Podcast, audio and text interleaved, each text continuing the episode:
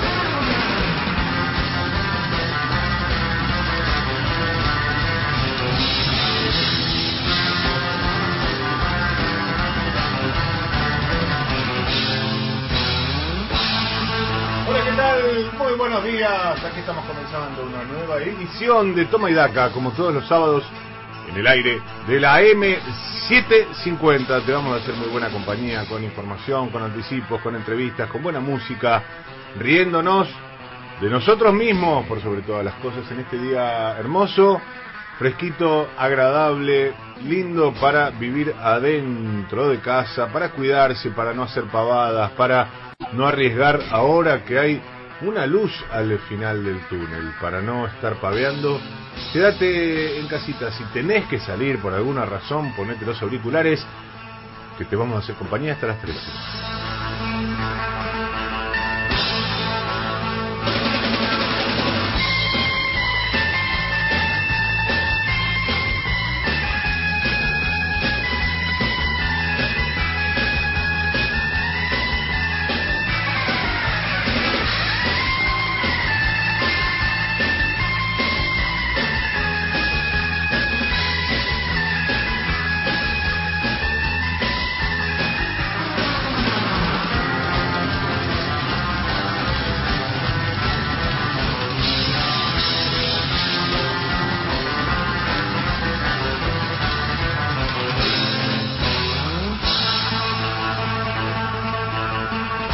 Tres horas a pura información con este equipo que trabaja durante toda la semana en la gráfica, en los diarios, en las viejas escuelas del periodismo, en los viejos formatos, así como la radio. Estamos muy arraigados, evidentemente, a cuestiones decimonónicas quienes hacemos este programa.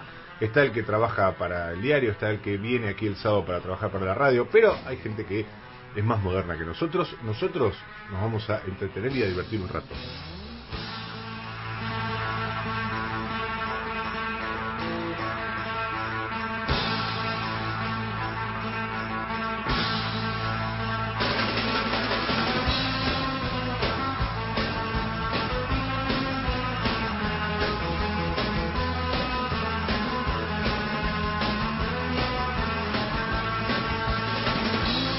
Con la operación técnica de la invaluable Carla Borgia, la que mejor baila de todo el staff de este programa.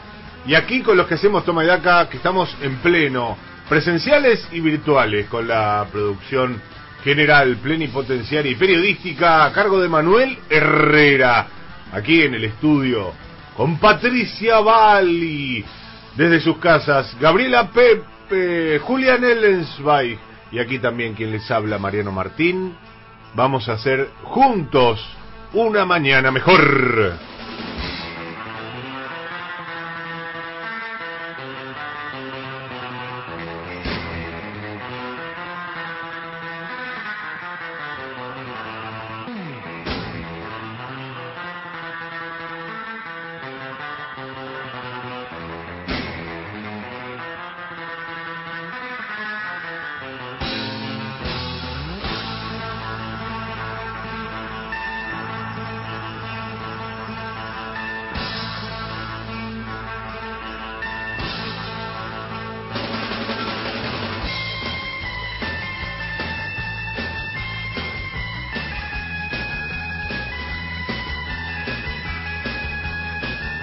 Muchos temas para tratar hoy. Vamos a hablar con los protagonistas, como siempre en este programa que buscamos contactarnos con quienes no solo analizan lo que pasa, sino sobre todo con los que transforman la realidad. Vamos a buscar a aquellos que hacen que tu vida, para bien o para mal, sea distinta y tratamos de preguntarles lo que creemos que te puede llegar a interesar. Vamos a tener buena música, vamos a hablar de política, de economía, como siempre tratando de discernir lo que puede llegar a pasar en nuestro bolsillo y en el horizonte próximo de la economía argentina. Vamos a, por supuesto, tener, como siempre, la escuelita de los sábados de Toma y Daca, este espacio pedagógico, este espacio para pensar, este espacio de reflexión para los más chiquitos en la cuarentena, si es que existe esa terminología pero vamos a tener todo eso y mucho más. Buena música, la voz de los oyentes que se comunican al 1139224098. Damos por inaugurada la línea para oyentes para que te comuniques, para que nos comentes en un mensaje de texto. Puede ser de texto, es mucho mejor para nosotros. Los mensajes de voz no los estamos escuchando, acuérdense amigos. Eh, y los mensajes muy largos impiden que podamos leer más, así que les pedimos brevedad y un mensaje de texto al 11 3922 4098. Otra opción para comunicarse con nosotros, como siempre, las redes sociales, que las tenemos y ampliadas, queridos amigos, porque estamos en todos lados como arroba Toma Radio. Allí nos van a encontrar en Twitter, en Facebook, en Instagram. Y ahora también estamos en Spotify. Así que si te perdiste algo de este programa, durante toda la semana podés escuchar nuestras intervenciones, las entrevistas, la escuelita de los sábados y mucho, pero mucho más.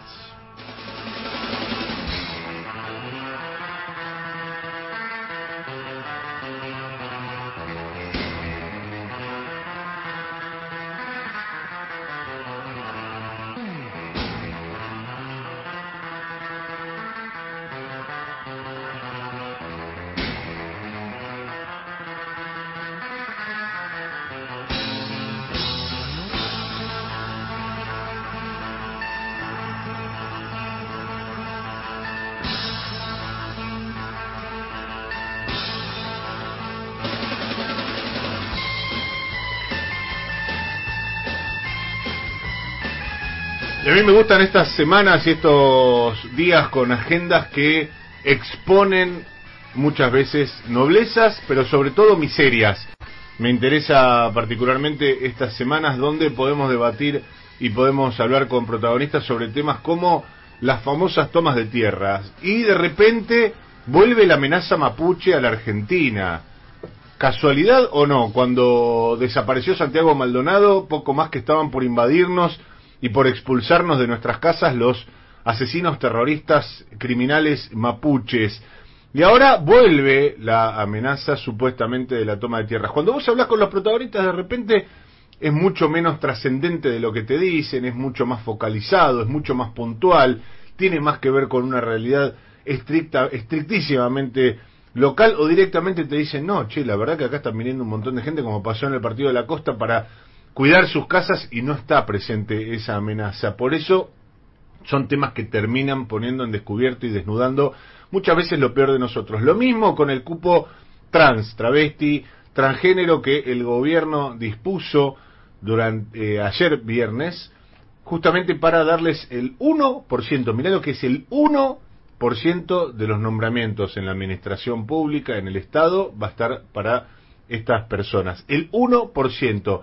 Ese 1% bastó para que un montón, un montón de gente de mierda reaccionara como si le estuvieran arrancando un hígado. Y básicamente es el 1% de la administración pública. No te están sacando un riñón, no te están sacando una córnea, no te están sacando tu casa, no te están eh, quitando a tu familia están con el 1% de ese Estado que muchas veces vos decís es una porquería, el Estado no funciona, no me interesa, los empleados públicos, bueno, de ese Estado del cual vos no querés tener nada que ver, le están reservando el 1% de los cargos. Ni más ni menos. No es poca cosa, pero la verdad que enojarte por eso tenés que tener podrido el corazón, querida persona. 10 horas 12 minutos un montón de temas ¿eh? para hoy. Tenemos la reforma judicial, tenemos eh, para hablar sobre eh, oficialismo, oposición, esta nueva etapa del aislamiento, eh, cómo está actuando el gobierno, qué pasa en la relación entre Alberto y Cristina, y un montón, un montón, un montón, un montón de cosas que vamos a charlar en las próximas tres horas. Seguimos en Toma y Daca. Toma y Daca. Un equipo para explicarte lo que pasa en tu idioma. Mariano Martín en AM750.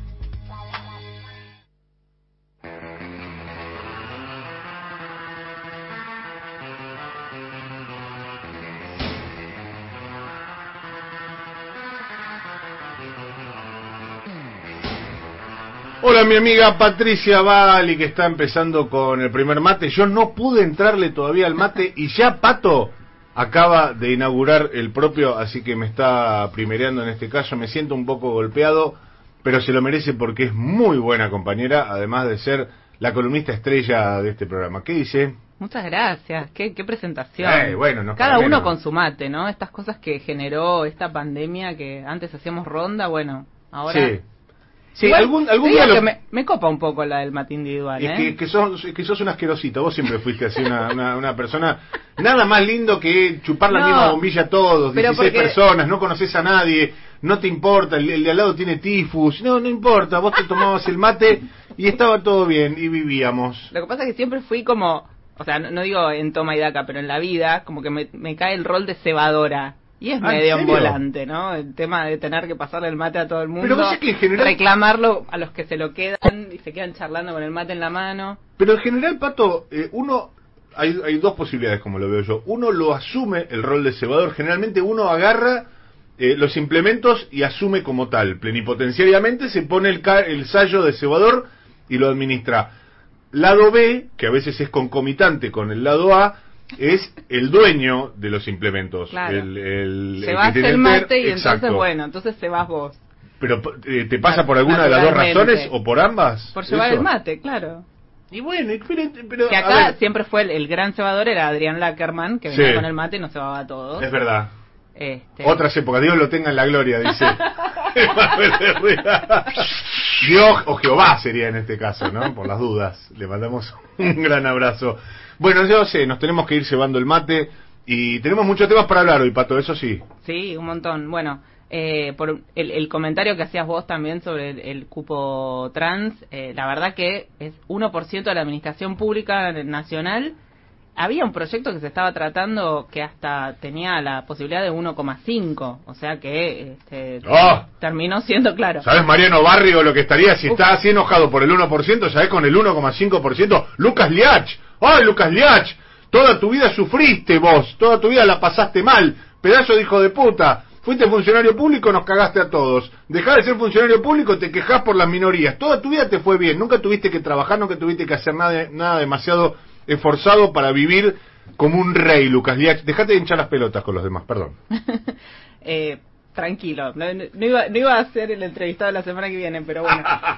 Podría hacerlo, ¿eh? Igual no creo que merezca la pena. Vos sabés que acá entrevistamos protagonistas. Probablemente cuando fue funcionario era una entrevista valiosa, ahora me parece que no lo es, no representa particularmente nada que nos interese demasiado. Así es. Eh, bueno, la semana pasada les decía, cerró el canje, esta semana ya se, se fueron dando los resultados ¿no? de este canje de deuda, que la verdad tuvo altísima aceptación, 93,5 en el caso de eh, los bonos en ley extranjera, que por las cláusulas de acción colectiva llegó al 99, y eh, ayer se dieron a conocer también los, los resultados del canje eh, de, deuda en dólares bajo ley argentina, que llegó al 98,8%. Así que ese capítulo ayer lo dio por cerrado el ministro de Economía, Martín Guzmán, que ya empezó a, hablar de eh, el resto, ¿no? De cómo ordenar la macro. quizás se puede decir que empezó como a ser de ministro de Economía ahora, si bien obviamente la negociación de deuda era parte de, su tarea, eh, ya ahora como a pensar en lo que habitualmente tiene que pensar un ministro de Economía, ¿no? La brecha del dólar, cómo empezar a crecer. Esto coincide con en, en los próximos días entra el presupuesto ya al Congreso, entonces ahí se establecen muchos de estos parámetros que van a definir cómo va a crecer la Argentina eh, eh, el año próximo y los próximos años, porque el presupuesto también siempre contempla algunas cuestiones más de mediano plazo, ¿no? De, los próximos años. Y ahí eh, hubo un mensaje de, de, Guzmán en cuanto a lo que es el tema dólar, ¿no? La brecha eh, del dólar entre el dólar oficial y los paralelos, que es lo que está preocupando y lo que siempre eh, quizás eh, implica que hay ciertas perspectivas de devaluación en, para la economía argentina que pueden tener también consecuencias de la inflación. Y ahí, bueno, lo que dijo fue vamos a usar eh, la política para intervenir en el dólar cuando sea necesario.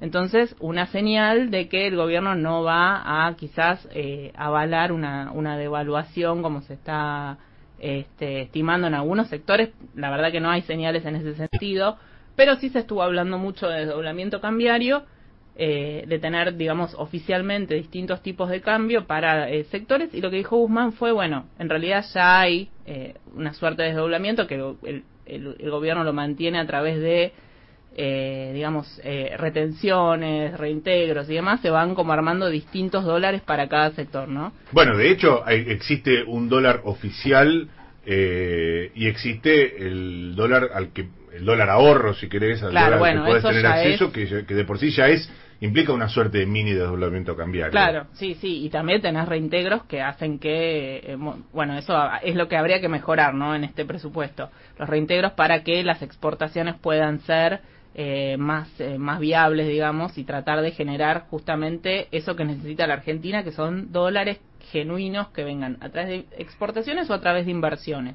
Por eso es, una variable que el gobierno tiene que acomodar y definir, porque ahora que se cerró el tema de deuda, el, lo que se sigue marcando es que hay una cuestión de confianza que resolver, el plan económico, ¿no? Estas, estas señales que se esperan como para decir, bueno, a ver, eh, ¿Se puede invertir en Argentina? ¿Con qué nos vamos a encontrar? Eh, ¿Cómo hacemos para pensar también en abrir mercados y negociar contratos de exportación que suelen ser a largo plazo, eh, que no se, no se definen, digamos, de un día para el otro, que hay que tener un montón de, cuestiones en cuenta? Bueno, esas son las señales que se están esperando. Esta semana fue el Día de la Industria, le volvieron a remarcar esto, ¿no? básicamente al presidente Alberto Fernández, eh, para poder, digamos, empezar a, crecer y a invertir también desde el sector privado como, como señal, digamos, de apuesta por el país.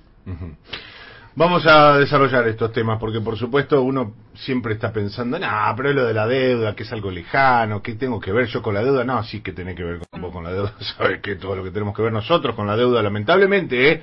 me encantaría que el tema ya estuviera totalmente despejado, pero bueno, sigue pesando y seguirá pesando durante muchas generaciones, por supuesto.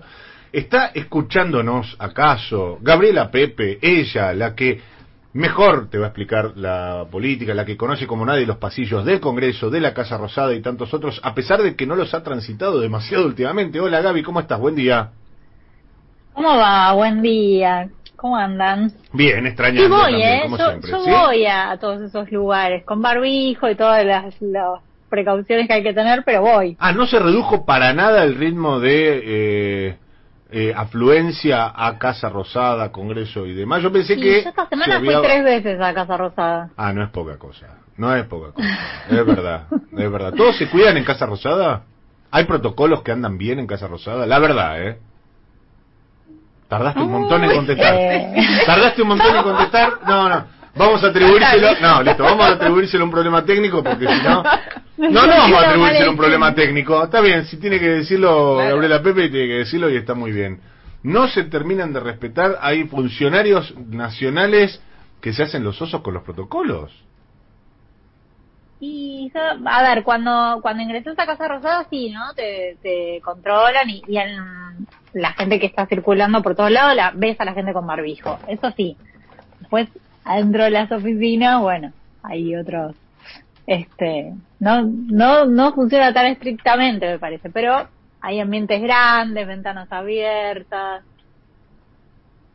Está bien, entonces. está listo. Está bien, está bien, vamos a decir, ya está ya fue, digamos, porque uno se queja mucho, la verdad. Mariano, vos querés que no me dejen entrar más, ¿no? No, no, pero la verdad es que uno ve las imágenes palermitanas de algunos barrios gastronómicos y qué sé yo de ayer y se agarra la cabeza y dice, che, ¿cómo puede ser?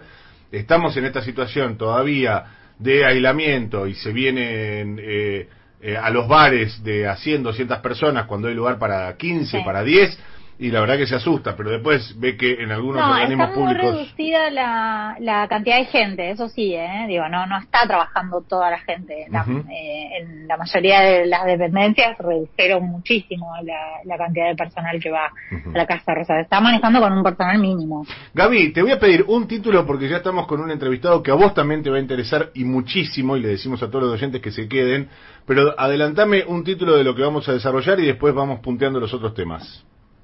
Bueno, vamos a hablar de cómo se van a reencauzar, si es que se puede, las relaciones entre el oficialismo y la oposición. Esta, esta semana va a ir el presidente Alberto Fernández a dos provincias gobernadas por opositores y vamos a hablar de cómo siguen las conversaciones en el Congreso entre los jefes del oficialismo y los jefes de la oposición. Oficialismo y oposición, me parece que también le vas a poder preguntar de esto a nuestro primer entrevistado que del tema seguramente va a poder pronunciarse. Gavita, enseguida volvemos con vos. Momento ahora de hablar con un protagonista.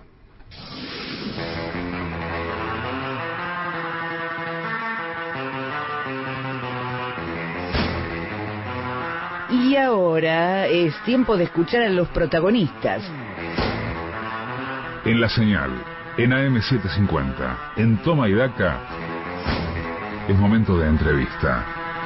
Entrevista.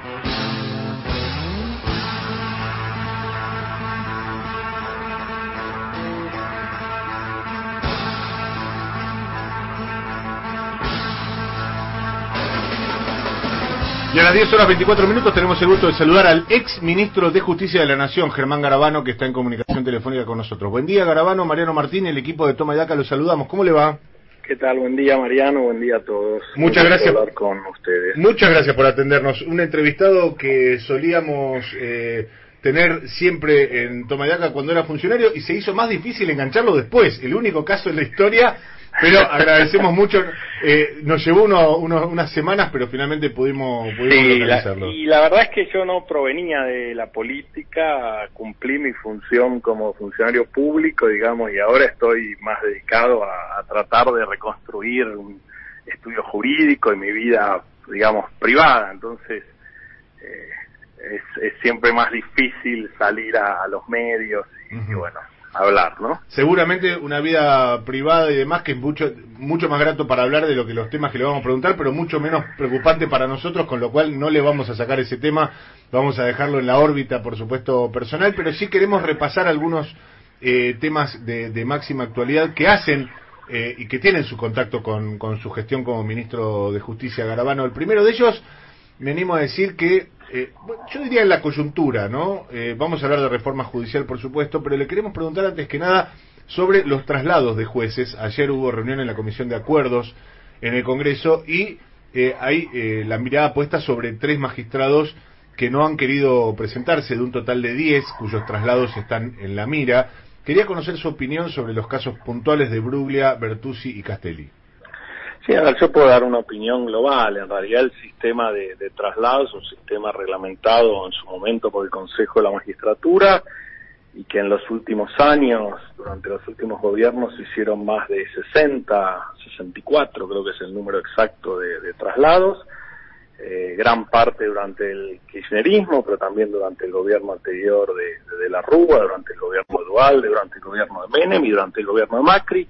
Estos traslados se hicieron de un modo pacífico, tradicionalmente, con acuerdo del Consejo de la Magistratura y un decreto del Poder Ejecutivo.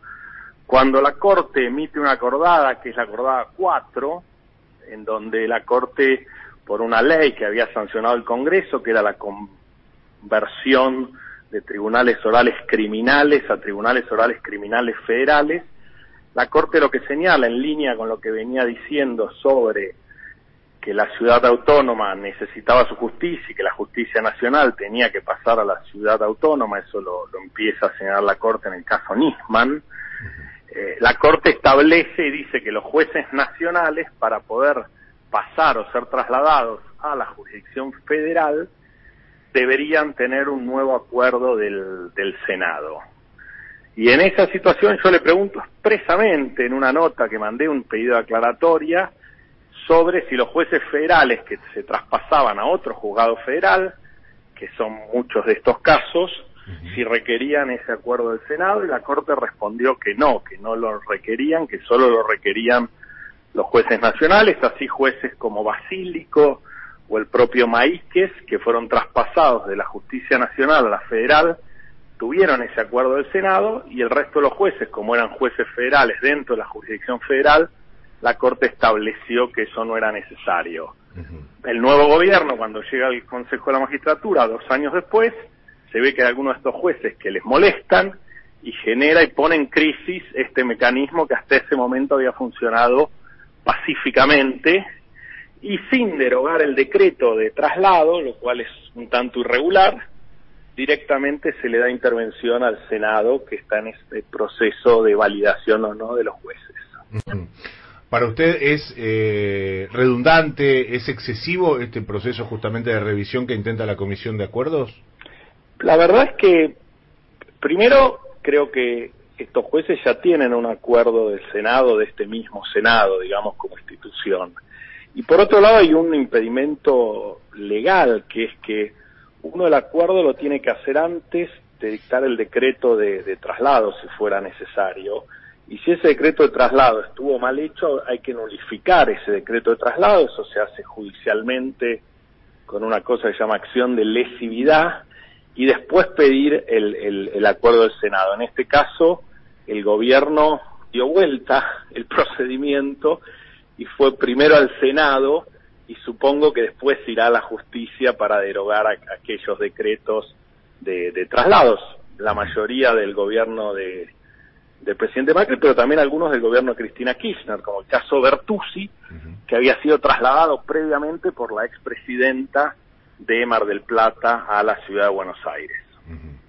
Ahora, ¿usted le parece, eh, usted está de acuerdo con que estos tres jueces no se hayan presentado a diferencia de los otros siete que sí lo hicieron, dieron sus explicaciones y quedó obviamente a consideración de, de, de la comisión su, su, traslado finalmente? Es decir, ¿por qué hay siete jueces que lo hacen y, tres jueces que no?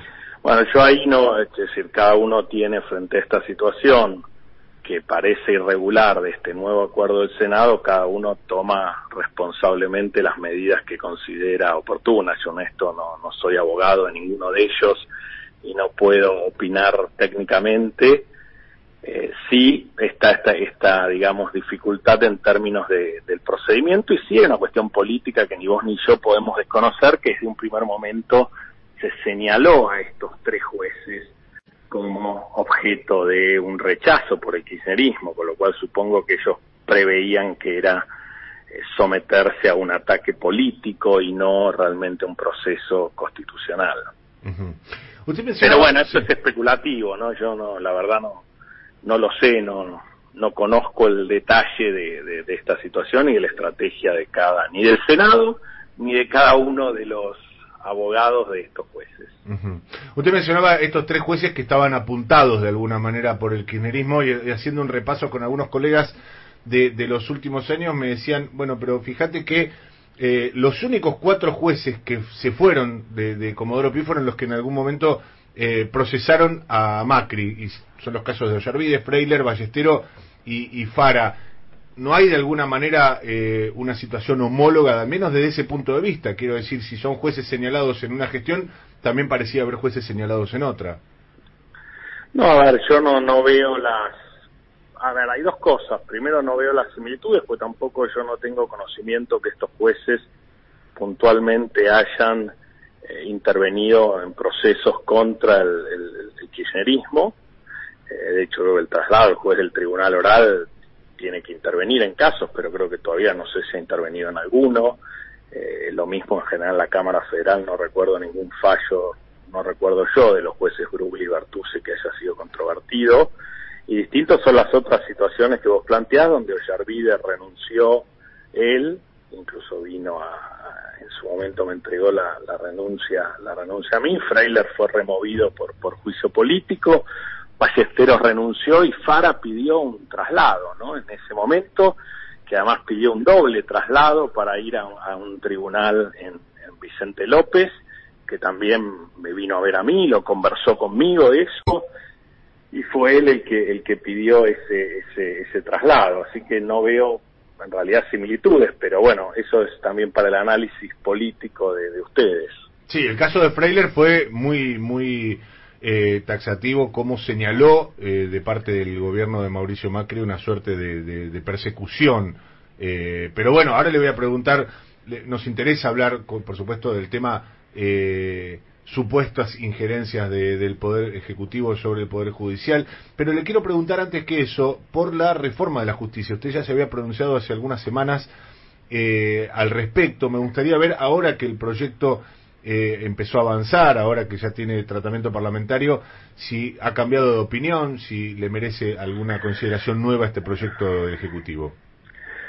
Eh, no, yo creo que el proyecto empeoró un poco con, con la aprobación del Senado eh, sobre todo por la creación de cámaras, eh, que son tribunales realmente muy, muy costosos, que en la lógica del nuevo sistema acusatorio, el sistema adversarial que debiera regir en todo el país y que debería estar avanzando, eh, no va a facilitar, desde mi opinión, esa, esa implementación.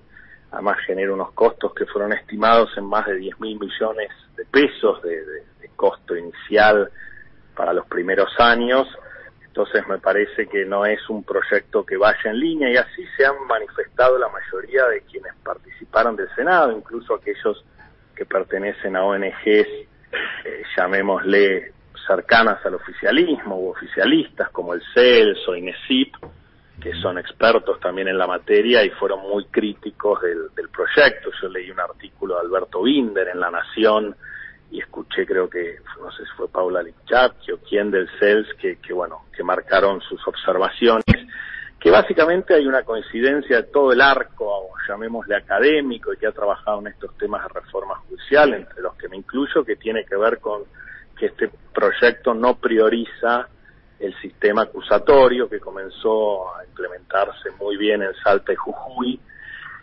y que a esta altura del año ya estaba previsto que estuviera funcionando también en Santa Fe y Mendoza y eventualmente en Posadas y en el norte de la provincia de Buenos Aires y extendiéndose y la verdad que supongo, quiero creer que por la pandemia y la cuarentena el proyecto no ha avanzado en la jurisdicción federal, ¿no? Entonces, me parece que esa es la crítica central en términos de reforma del sistema de justicia penal, porque el sistema acusatorio se ha mostrado como mucho más transparente, que permite actuar con mucha más independencia, que es mucho más rápido, que da más garantías con las audiencias orales, que son tempranas desde un primer momento, que es como funciona hoy en la mayoría de los países de Latinoamérica y en muchas provincias, acá de Argentina mismo, ¿no? Estamos en comunicación telefónica con el ex ministro de Justicia Germán Garabano y hagamos por un lado, eh, hagamos a un lado por un momento, perdón, eh, esta idea de eh, la propia ex, la propia Cristina Fernández de Kirchner diciendo que no es esta la reforma de fondo que se necesita. También hagamos a un lado el hecho de que esto tampoco apunta a mejorar eh, y a eficientizar los tiempos de la justicia, pero paremos no solamente sobre un objetivo a veces más expuesto y a veces menos expuesto, que, pero que parece muy claro de esta reforma, que es la de licuar el poder de los jueces de Comodoro Pía. ¿A usted le parece que está eh, desde ese plano? ¿Está bien orientada la, reforma? ¿Tiene ese objetivo? ¿No coincide? A ver, el problema de eso eh, es que eh, si la forma realmente de cambiar el sistema y de cambiar esa lógica es con el sistema acusatorio, que cambia los incentivos y cambia la forma de trabajo. Menem en su momento llevó los juzgados de 6 a 12 con argumentos parecidos a los que tenemos y el resultado fue peor. Es decir, desde ese momento el sistema de justicia entró en un declive del cual nunca se terminó de recuperar. Entonces yo no creo que el aumento de, juzgados sea la solución a esto. Eh, en su momento se había planteado y yo había trabajado previamente sobre la posibilidad de unificar con la justicia de la ciudad de Buenos Aires, con la justicia nacional, pero en ese caso se unificaban todos los delitos, entonces sí era distinto porque en realidad los jueces estos de la Ciudad de Buenos Aires intervenían, llamémosle, en homicidios y eventualmente en casos de corrupción y eran, en ese momento eran como 60 jueces, ahora serían 46. Lo que pasa es que esos 46 jueces solo se van a tener que ocupar de los casos de corrupción, algunos casos que quedan muy pocos en instrucción de lesa humanidad y eventualmente algunos casos de narcotráfico, porque incluso lo que es el narcomenudeo o el delito de drogas menor, que es el que ocupa el 70% de los casos que ingresaban a los jueces de Comodoro Pi, ya han pasado a la ciudad de Buenos Aires, ¿no? Con lo cual, el cálculo que se hacía era que esos tribunales, esos nuevos juzgados, esos 46 juzgados iban a atender un máximo de 150 casos por año. Es decir, un caso cada dos días muchos de los casos, pensemos que la mayoría de los casos se desestiman, que el nivel de elevación a juicio de los casos es inferior al 10%, con lo cual estamos hablando de un trámite real de menos de 15 casos por año. Entonces ahí hay una dificultad técnica que tiene el proyecto que me parece que es donde también apuntaban INESIP, CELS, que tiene que ver con que se necesita más fortalecer las fiscalías y repensar las fiscalías y no tanto los juzgados que actúan como jueces de garantías en el, en el nuevo proceso. Eh, Garabano, yo estaba revisando una nota de abril de 2018 donde eh, usted participó junto al entonces jefe de gabinete Marcos Peña en, una comida donde le preguntaban por la posibilidad de ampliar eh, los jueces, el número de jueces federales. Y usted decía, yo estoy de acuerdo con la propuesta. De hecho, nosotros tenemos un proyecto que estamos discutiendo con los congresistas de Cambiemos para aumentar los jueces federales en todo el país.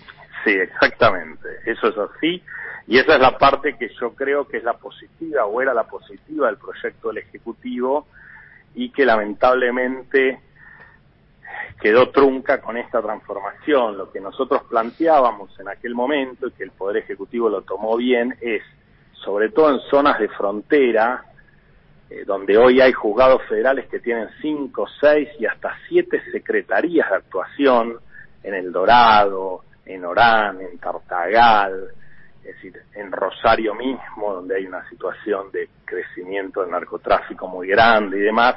En esos casos lo que nosotros planteábamos, que es lo que tomó el Poder Ejecutivo, es desdoblar estos juzgados y que queden secretarías con actuación penal y un juez penal y secretarías con actuación civil y comercial y eso es lo que iba a permitir implementar mejor el sistema este acusatorio del que venía hablando, incluso al separar las, secretarías que tramitan los casos no penales, los casos civiles y comerciales, iban de la mano de un proyecto que está en el Senado y que es muy valioso, que trabajó Ángela Ledesma, Oteiza y otros especialistas procesalistas civiles, que es el Código Procesal Civil y Comercial, que permite también tramitar los procesos civiles por audiencias, y para eso sí necesitaba desdoblarse de los juzgados penales.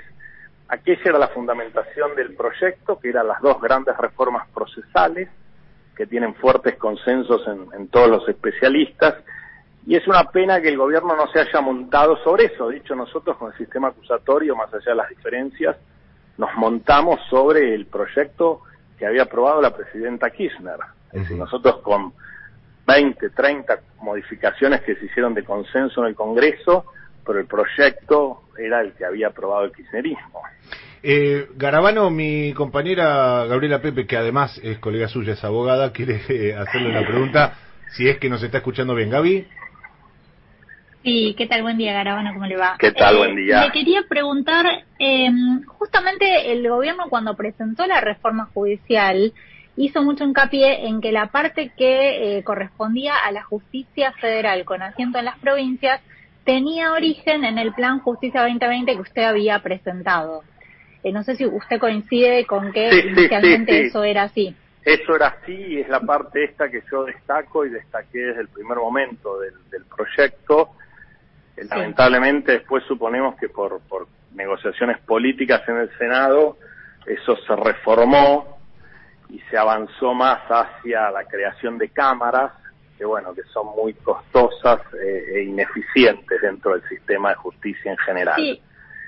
Eh, hubo negociaciones con los senadores y efectivamente, y a mí me tocó hablar con un juez federal, con eh, digo, del interior del país, que me decía también planteaba como una dificultad esto del desdoblamiento de las secretarías, porque lo que decían es, desdoblan las secretarías, pero en realidad no tengo más recursos para trabajar. Sigo teniendo los mismos recursos, solamente que hay un juez nuevo, pero trabajando con la estructura de lo que teníamos anteriormente. Como Sí, que sobre eso lo planteaban escribió- como insuficiente. Sí, bueno, pero ese es el reclamo eterno de la justicia, que yo los invitaría a leer un viejo trabajo de Rafael Bielsa, que se llamaba El concepto de la reforma orgánica del sistema de justicia y, y varios, la reconversión del Poder Judicial, que también escribió Rafa, Rafael, y él hablaba de, el- digamos, el cuello de botella y lo que él llamó excedencia burocrática de la justicia, donde claramente ya en aquel momento, en los 90, él marcaba que eh, la justicia necesita más jueces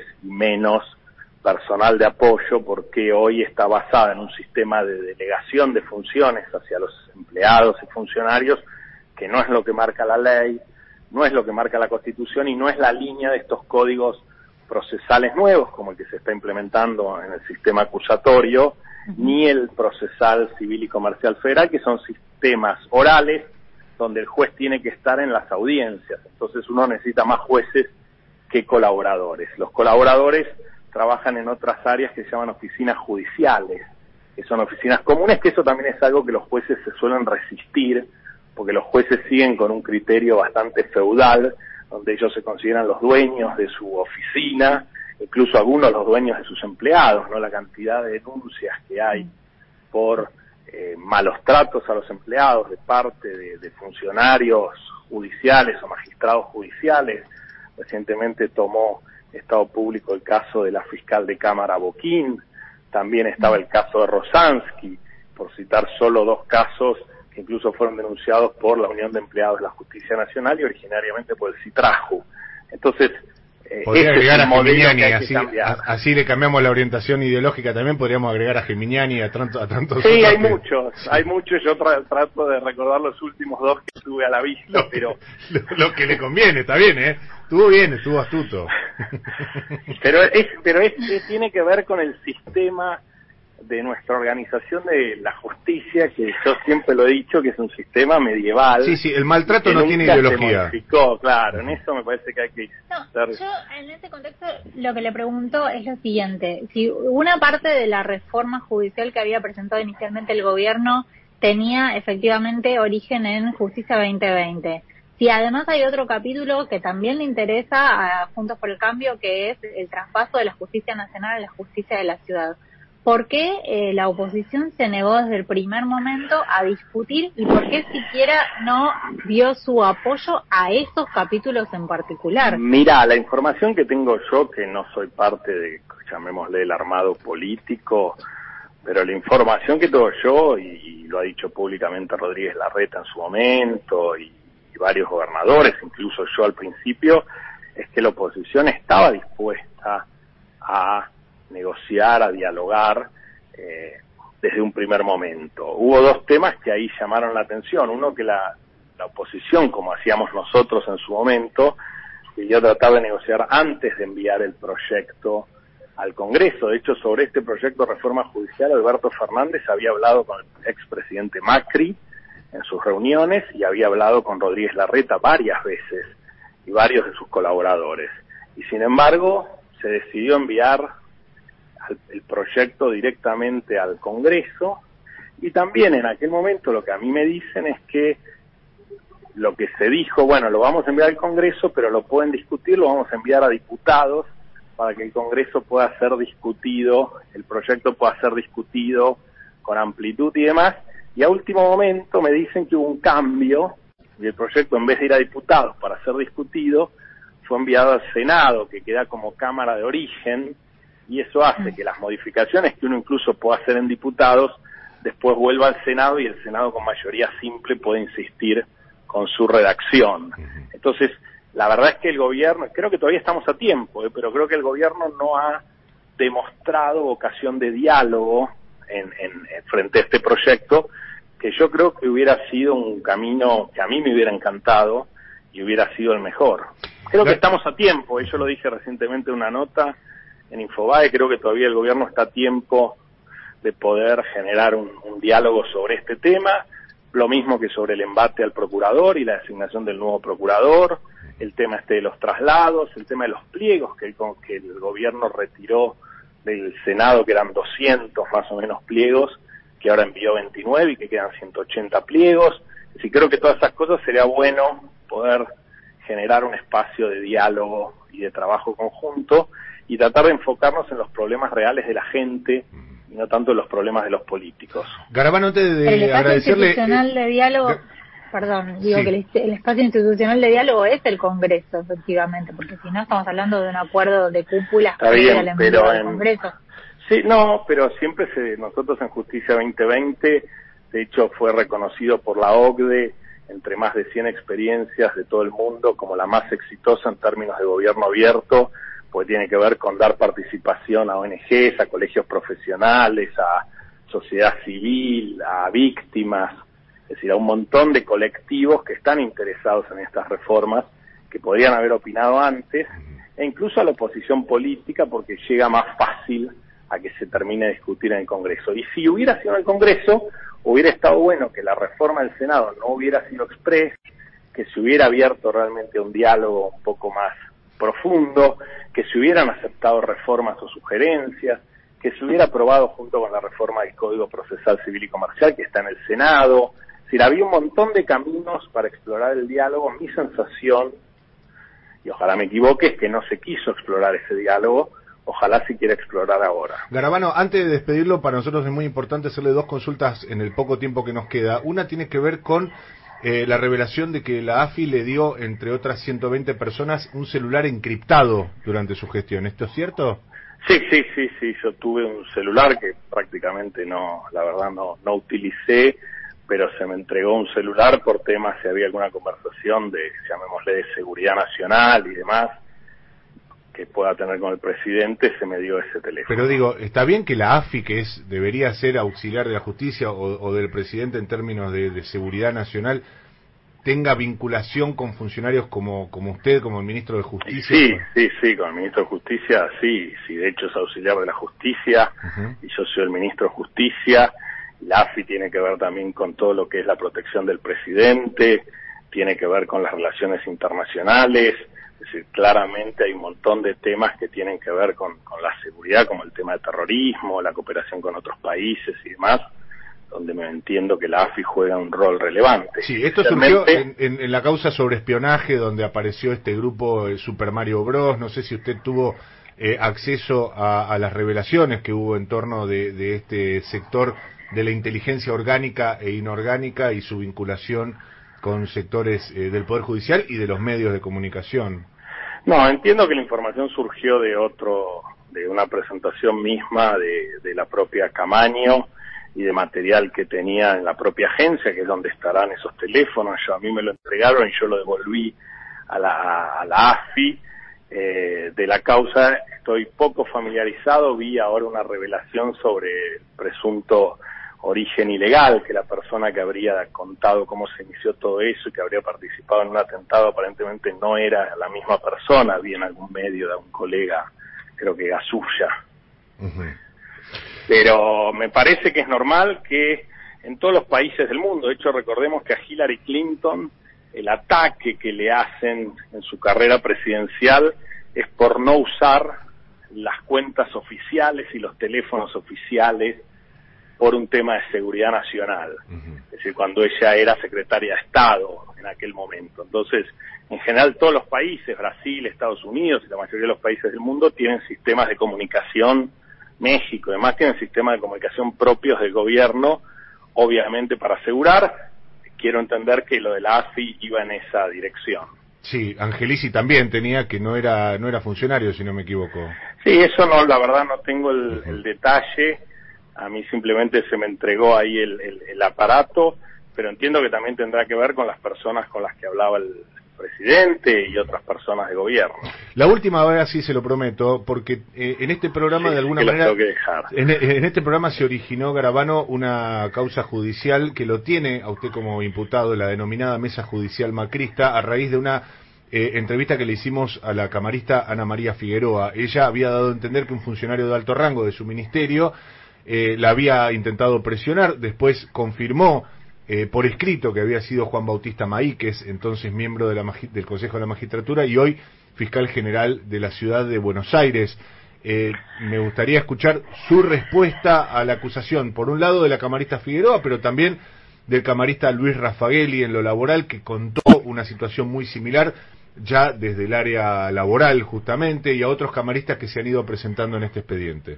Sí, a ver, respecto a la situación de la doctora Figueroa, eh, ella no, en su declaración testimonial no, no precisa que haya habido una, una, una presión, porque además no explica por qué no denunció si hubiera sido un delito en aquel momento. De todas formas, Maíquez, que era consejero, negó esa reunión con, con la doctora Figueroa, así que ahí hay un, conflicto que, que, tendrá que evaluar la, la justicia está claro que... ¿Usted no tuvo ninguna referencia sobre esta, esta, este supuesto intento de presión de parte de la propia camarista? ¿En algún momento le hicieron llegar algún comentario sobre algún tipo de comentario indebido de funcionarios de su cartera hacia los camaristas, los jueces de, de casación? ¿No tuvo ninguna referencia usted sobre esto? La verdad es que no lo recuerdo que, haya tenido ninguna referencia. Yo con la doctora Figueroa conversé varias veces, incluso por lo que ella cuenta en su propia declaración, días después de este hecho yo la acompañé a ella en un acto en la Cámara, en la Cámara de Casación, donde presentaban un informe. Así que si hubiera habido una situación de esas características, o con la gravedad que hoy se la presenta, obviamente eso no hubiera sucedido hubiera sido un escándalo, quiero creer, o se hubieran hecho... En las conversaciones, y quiero insistir sobre este punto, en las conversaciones que usted tuvo con Figueroa, en ningún caso le hizo ninguna alusión a alguna acción indebida. A ver, no recuerdo ninguna, tuve varias, ella me vino a ver al ministerio, hablamos por teléfono, de hecho la última vez yo la llamé por un tema de, de una causa que tenía que ver con, ¿se acuerdan? El caso tenía Canicoba Corral, de que aparentemente había alguien había espiado, verificado viajes en migraciones de distintos jueces, incluso después se verificó aparentemente que también habían verificado mis viajes al exterior. Entonces yo en ese momento... Sí, sí, usted fue espiado también, claro. Sí, sí, yo en ese momento llamé a cuarenta y pico de jueces o a treinta y pico de jueces, uno de ellos fue la doctora Figueroa y, y siempre mantuvimos esa, esa relación. Respecto a los camaristas laborales, la verdad es que no conozco a, ninguno de ellos en detalle, más allá que los pueda haber visto en algún acto protocolar o en visita a la Cámara, y desconozco. Yo creo que esa causa es un relato disparatado, así lo he calificado, que intenta tratar de justificar una presión sobre casos judiciales que no existió, y si ustedes verifican la causa, y yo seguramente las próximas semanas me estaré más presentando y demás, eh, van a ver que no hay ninguna especificación a ningún caso concreto, porque si esto hubiera existido, alguien debería haber hablado con un juez o con un fiscal eh, para una causa, para una solución concreta, y eso no existió, y de hecho en la causa no figura nada de eso. Por eso es todo tan extraño, digamos, tan liviano en, este mundo donde lamentablemente la política sigue judicializándose. Garabano, gracias por estos minutos con nosotros. No, gracias a ustedes. ¿eh? Que tengan un buen sábado. Igualmente, hasta luego. Hablábamos con Germán Garabano, ex ministro de Justicia de la Nación. Hacía tiempo que queríamos hacerle algunas preguntas y por eso le pedimos disculpas también a Ricardo Álvarez que llega con todas las noticias al informativo de las 7.50. Estamos haciendo toma y daca y te acompañamos hasta las 13.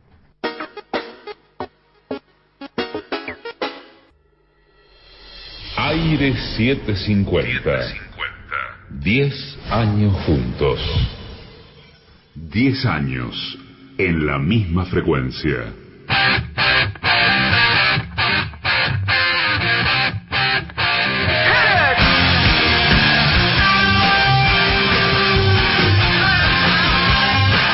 Toma y daca.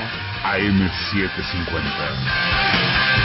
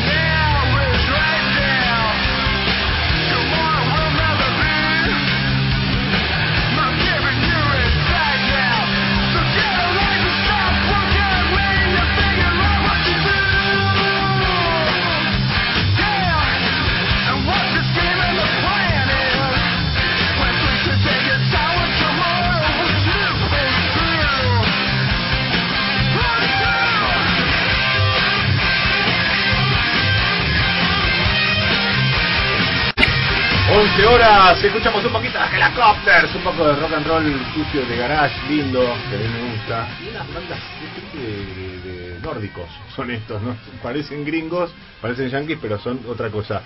Sí, ya sé, ya sé que hay algunos oyentes enojados. Chicos, la descarada forma de mentir y de deformar la realidad del ex ministro es vergonzoso. Basta de entrevistar a mentiroso, dice aquí eh, una oyente. Eh, vamos a recordar que se pueden eh, comunicar al 113922 4098. Hola Mariano y equipo. Garabano es un caradura defensor a ultranza del macrismo. Se olvida que el mismo fue grabado cuando apretó al juez Rosansky. No tiene autoridad moral para opinar si no estaba inmiscuido en los chanchullos, hizo la vista gorda. Conclusión, fue un funcionario nefasto, dice Julio de Monte Castro. A ver, eh, pa, pa, pa. tenemos más mensajes. Ahora le voy a pedir a Pato Bali si se mete así también nos vamos eh, repartiendo algunos mensajes. A ver, eh, lindo discurso falso el del delincuente Garabano. Bueno, no sé si delincuente se deberá, deberá probar eventualmente en tribunales, dice Ramón de Congreso. Che, no están muy copados con...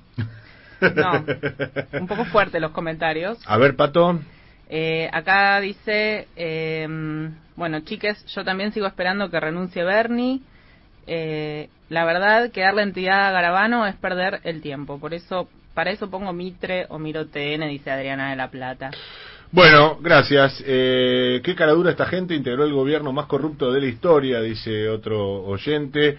Eh, lo- a ver, lo de siempre, ¿eh? no, no es que queremos reexplicarnos, eh, pero no viene mal.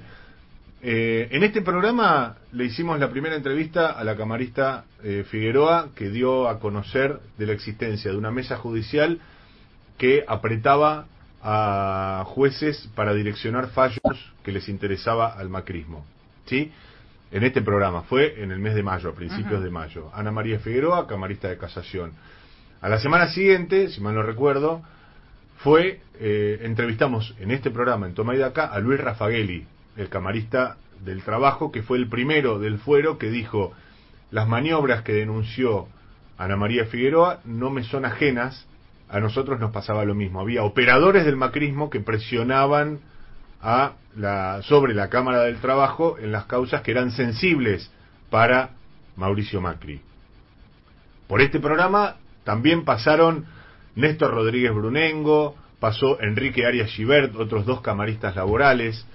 A raíz de las entrevistas de este programa se abrió una causa que tramitaron, eh, que iniciaron por denuncia eh, una veintena de diputados y senadores del Frente de Todos para eh, aludir e investigar en profundidad la existencia, insisto, de una supuesta mesa judicial que operaba entre funcionarios políticos, amigos del presidente, funcionarios de la inteligencia, para orientar el curso de algunas investigaciones sensibles para el poder en la gestión de Mauricio Macri. ¿Sí? Después de eso, ¿qué nos quedaba? Por supuesto, nosotros vamos a buscar siempre a los protagonistas. Necesitábamos preguntarle a Garabano, señalado por Figueroa, señalado por eh, todos los denunciantes, como una pieza importante, en tanto ministro de Justicia durante toda la gestión de Mauricio Macri, lo menos que podíamos hacer, como lo hicimos desde que empezó, ¿eh? no nos olvidemos que una vez que la tuvimos la primera denuncia, ya empezamos a llamar a Garabano y también lo llamamos a Juan Bautista Maíquez, el primer aludido por Figueroa en esta causa. Maíquez nunca quiso atendernos. Garabano hoy tuvo la gentileza y se prestó a una larga entrevista, probablemente con falencias, probablemente con errores eh, y con desconocimiento de, de mi parte, pero intentamos por lo menos abordar esas temáticas. Un poco de eso también se trata este programa. Pato. Hola Mariano y equipo, qué pena me da Garabano, tiene lagunas intermitentes, dice Rosa de Saavedra. Eh, bueno, buen día. Me da bronca que entrevistes a estos personajes. Dice, no, fal, no hace falta esa opinión. Eh, la persecución del macrismo está comprobada, dice otro oyente. Eh, acuérdate, te puedes comunicar al 113922 4098. Es un mentiroso, dice también en referencia a la entrevista con Garabano. Eh, Graciela de 3 de febrero, Macri eliminó por decreto el sistema acusatorio. Buenos días, Mariano, Pato, Gaby y Julián. Feliz por el cupo. Se refiere, por supuesto, al cupo trans, travesti, eh, transexual.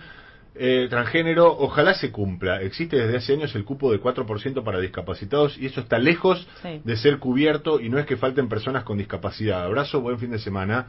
Nos dice aquí eh, Marcela, eh, nuestro oyente. Sí, Horacio de Verazategui dice, la verdad que en esta radio eh, que luchó contra la mafia de Macri, de Macri le den voz a Garabano, me siento un estúpido escuchando.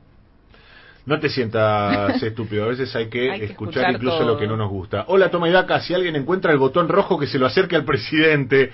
Gracias, dice Miguel de Palermo. A mí me gustaría que, que realmente existiera el botón rojo.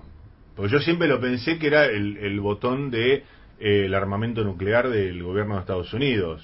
Eh, nosotros, yo Claro, me crié en los, sí. en los 80, La en los Guerra 70 y Fría. 80, la Guerra Fría, ¿sabes qué? El botón rojo era... Para mí existía. Además, yo de hecho lo vi en, su- en el Superagente 86, siempre había un botón rojo, así que doy por sentado que eso en algún momento eh, está presente. ¿Algún mensaje más, Patito? Eh, innecesario que siga siendo, eh, que, se, que se siga riendo el juez Rosansky, desagradable, dice Lili de la Plata. Eh, yo lo que quiero decir es que el juez Rosaski efectivamente tenía denuncias por maltrato de su personal. Ojo, eh, en ese aspecto le asiste un argumento a Garabano.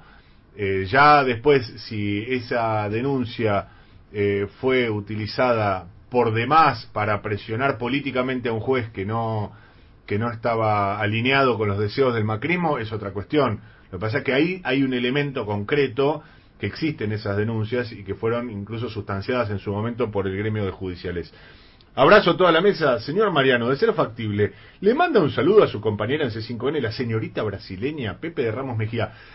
Eh, me parece que se refiere a Luciana Rosa, a la colega que cubre temas internacionales, una destacadísima eh, periodista que viene generalmente los jueves o viernes, no me acuerdo, y comparte un rato ahí la mesa de C5N. Si la veo, por supuesto que le mando. Se puede seguir comunicando eh, al 1139224098 y acordate, que las redes sociales de este programa se llaman todas de la misma manera. Arroba Toma y Daca Radio. Vamos a estar hasta las 13. Seguimos en Toma y Daca. Toma y Daca. Un equipo para explicarte lo que pasa en tu idioma.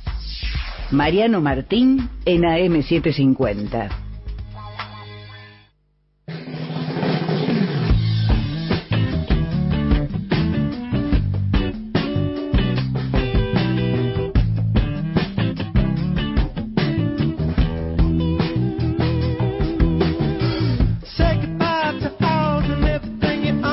11 horas 8 minutos. Baila, pero también se pregunta, me quedé con este dato y le quería consultar y lo quería correr a Garabano. Bueno, Gabriela Pepe, nuestra abogada jurisconsulta y mancha papeles de Toma y y por supuesto la que sabe como muy pocos los avatares de la política, tiene su sección con su columna y con su cortina. Adelante Gaby, te escuchamos.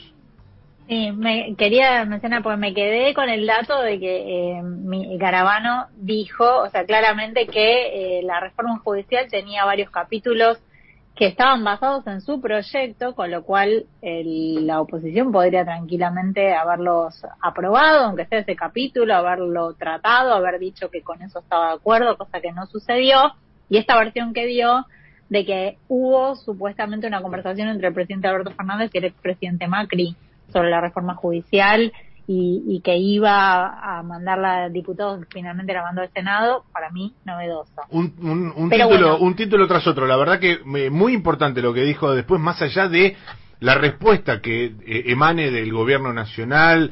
Eh, queremos decirle también a los oyentes que nosotros desde que arrancó este programa estamos buscando a Marcela Lozardo, que tenemos ganas de hablar con la ministra de Justicia, que se nos hace muy difícil eh, poder contactarla, que hemos hablado con el viceministro de Justicia, Juan Martín Mena, eh, eh, la verdad que una entrevista muy valiosa para nosotros también porque nos interesan y mucho todos estos temas, del mismo modo que buscamos a Garabano y que hoy nos sorprende con esta revelación acerca de la reforma judicial y la supuesta conversación eh, mano a mano. ¿Habrá sido Macri eh, Alberto por este tema?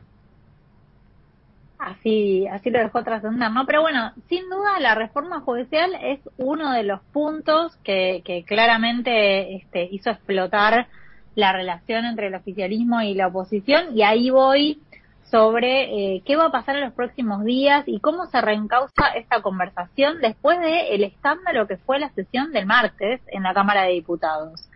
¿Y qué es lo que está viendo el oficialismo? Bueno, hay un gran problema que el oficialismo percibe y es que es- hablan eh, Sergio Massa y Máximo Kirchner con los jefes del interbloque de Juntos por el Cambio, Mario Negri, Cristian Ritondo, Máximo Ferraro, eh, acuerdan unas determinadas condiciones sobre cómo se va a llevar adelante la sesión. Esos eh, jefes de bloque van a hablar al bloque y vuelven con, eh, o sea, dicen sí y cuando van a hablar al bloque vuelven con una negativa.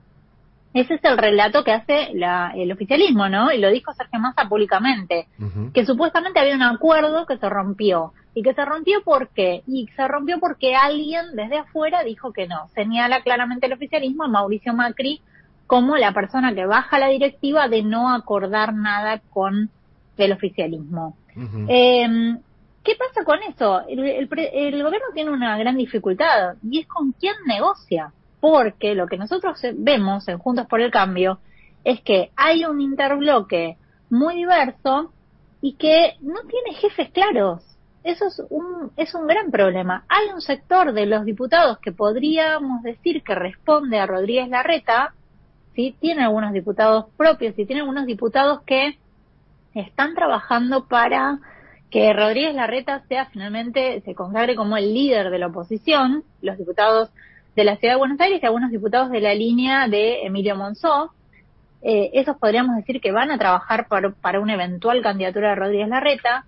Y después, recordemos, eh, la oposición Juntos por el Cambio tiene cuatro gobernadores o cuatro jefes de distrito, ¿no? Tiene eh, tres radicales, que son Gerardo Morales, Gustavo Valdés y eh, Rodolfo Suárez, y tiene a Rodríguez Larreta.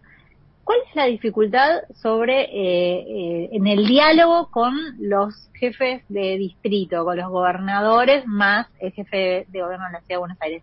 Bueno, puntualmente con los gobernadores que no tienen eh, injerencia, no tienen demasiada ascendencia sobre sus legisladores, sobre los legisladores de su provincia.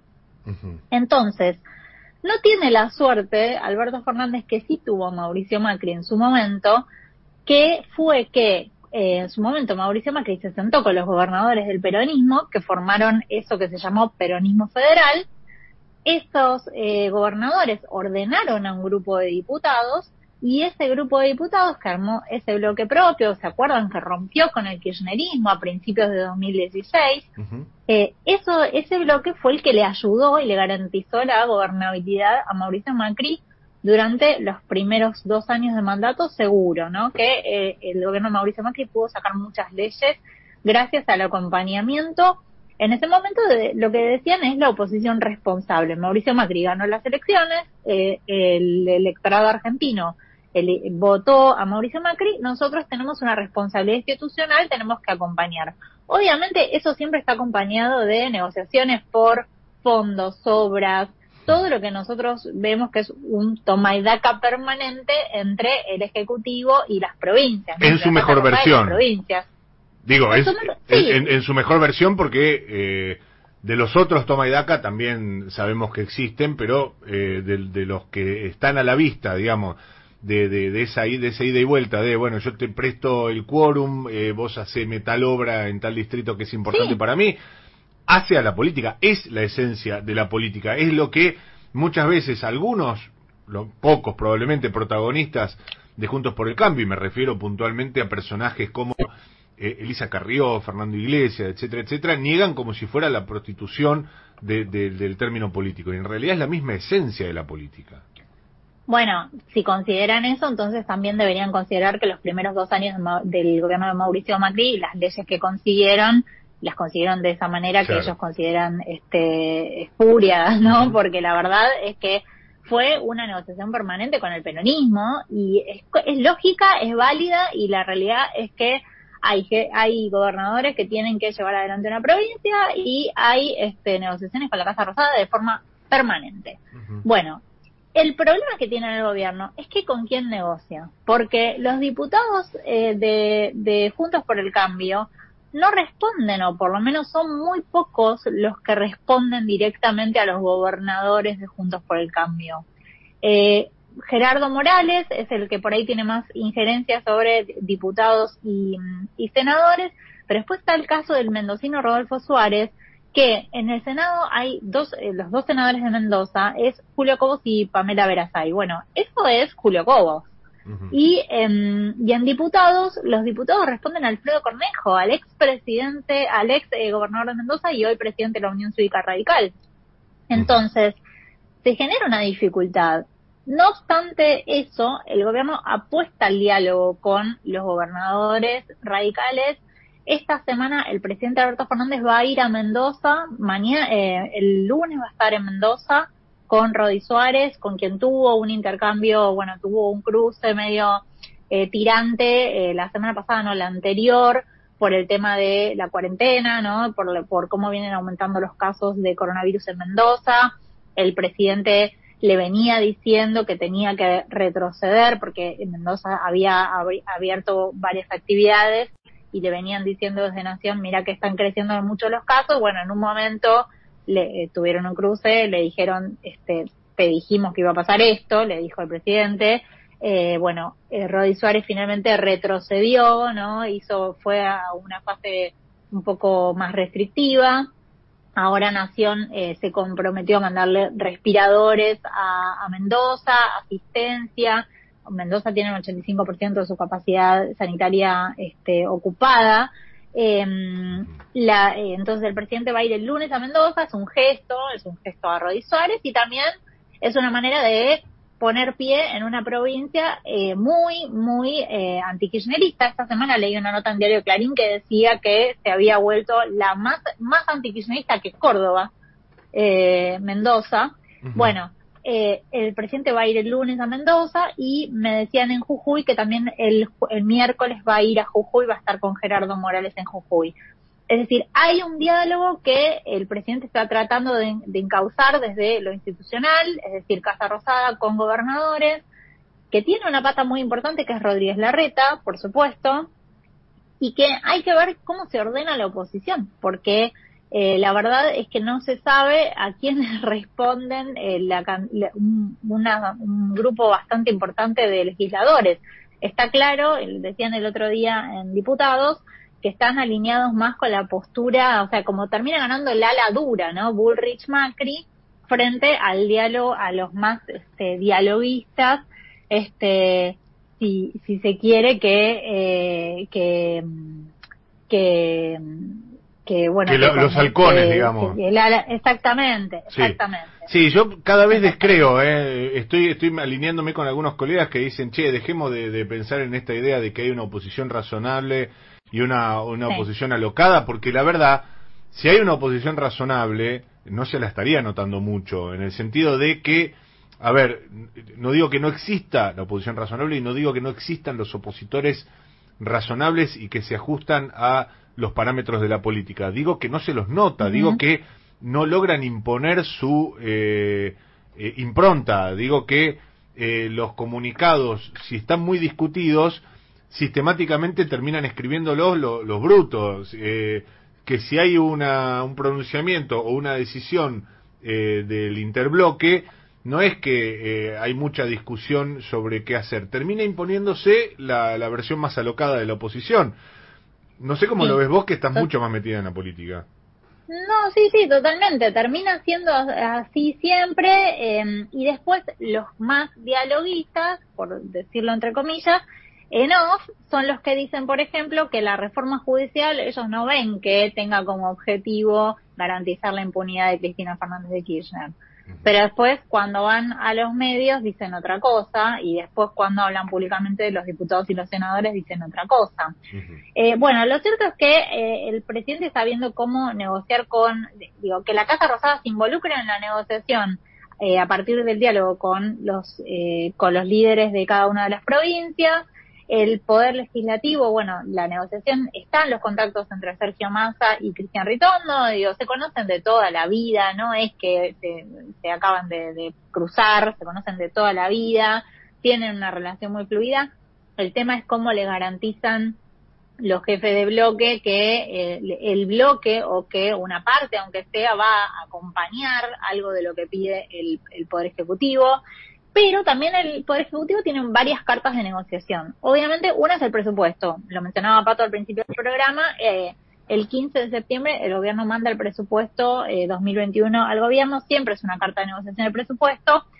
El otro y la otra ley muy importante, y en esto te diría hay que poner más atención que nada, es en la ley del eh, FGS, del Fondo de Garantía de Sustentabilidad del ANSES, que entró al Congreso el 20 de agosto y que es una ley que em, reprograma las deudas que las provincias tienen con la ANSES. Y te digo, esto es muy importante porque, por ejemplo, la ciudad de Buenos Aires le debería haber pagado el 24 de agosto 2.007 millones de pesos a la nación que Ujú. no le pagó porque esa deuda, ese pago está suspendido por un decreto presidencial y ahora el pago ese depende de la aprobación de esta ley.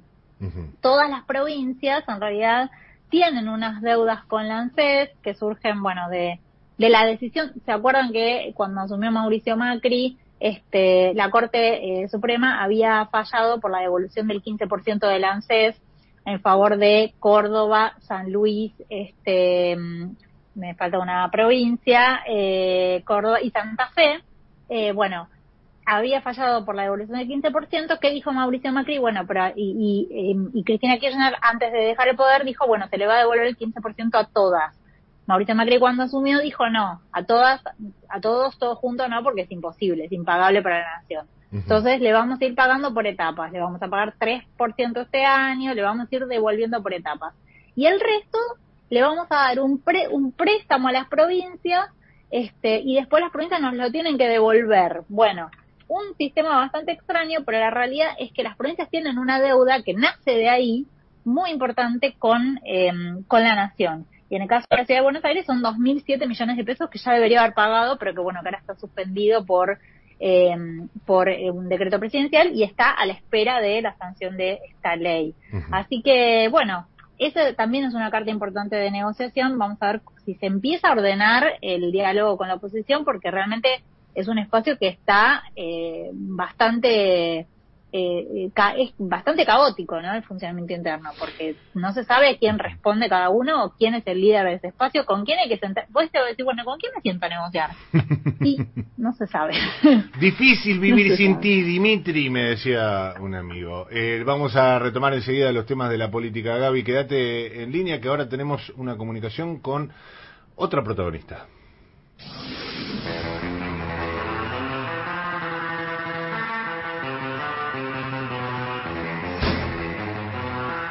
Y ahora es tiempo de escuchar a los protagonistas. En la señal, en AM750, en Toma y Daca, es momento de entrevista. Entrevista.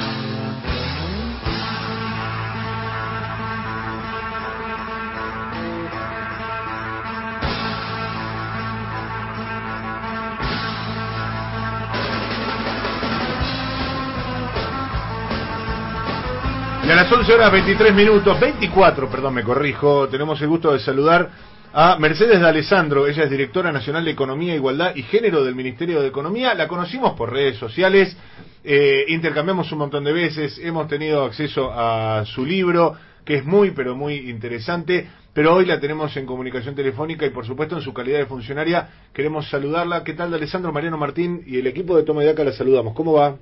¿Qué tal? Buen día. ¿Cómo están ustedes? Bien, muchas gracias por atendernos.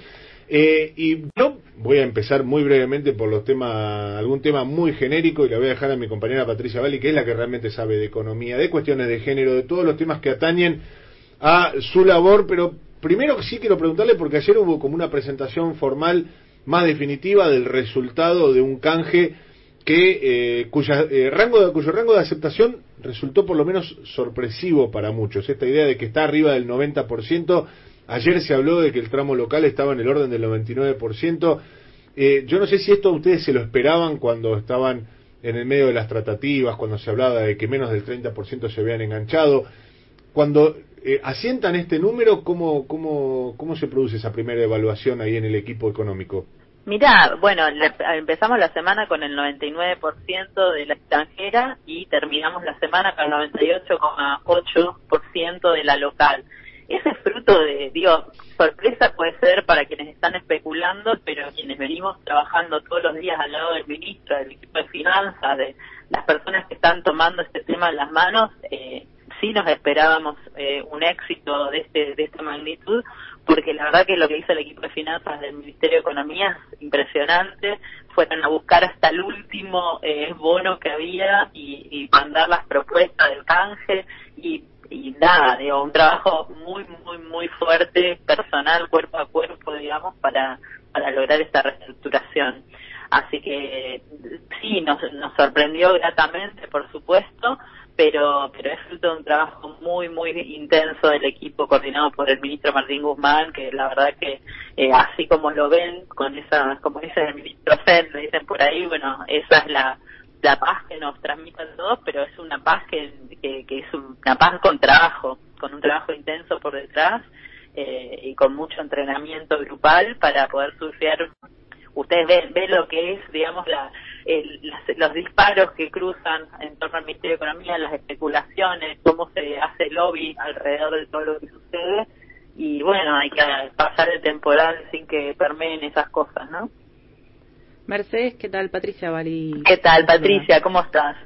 Eh, quería consultarte por un dato que, que dieron a conocer desde la Dirección de, de Género esta semana, eh, que es esta medición, eh, no sé si es la primera, eh, que se hizo de el cuánto impacta en el PBI ese trabajo de cuidado que es eh, parece invisible, ¿no? Que en realidad es no remunerado, eh, pero que es lo que hace que, que, el mundo se mueva, ¿no? Esto de eh, cuidar a los hijos, cuidar a la casa, eh, planchar, lavar, cocinar, etcétera, un montón de tareas que no, no reciben una contraprestación económica, pero que, sin embargo, según la medición que hicieron, eh, representa casi el 16% del PBI eh, eh, de la Argentina, ¿no? Y, quería consultarte, bueno, un poco cómo llegaron a ese número y qué posibilidades hay de que eso eh, eventualmente eh, se, se retribuya, ¿no? De alguna forma.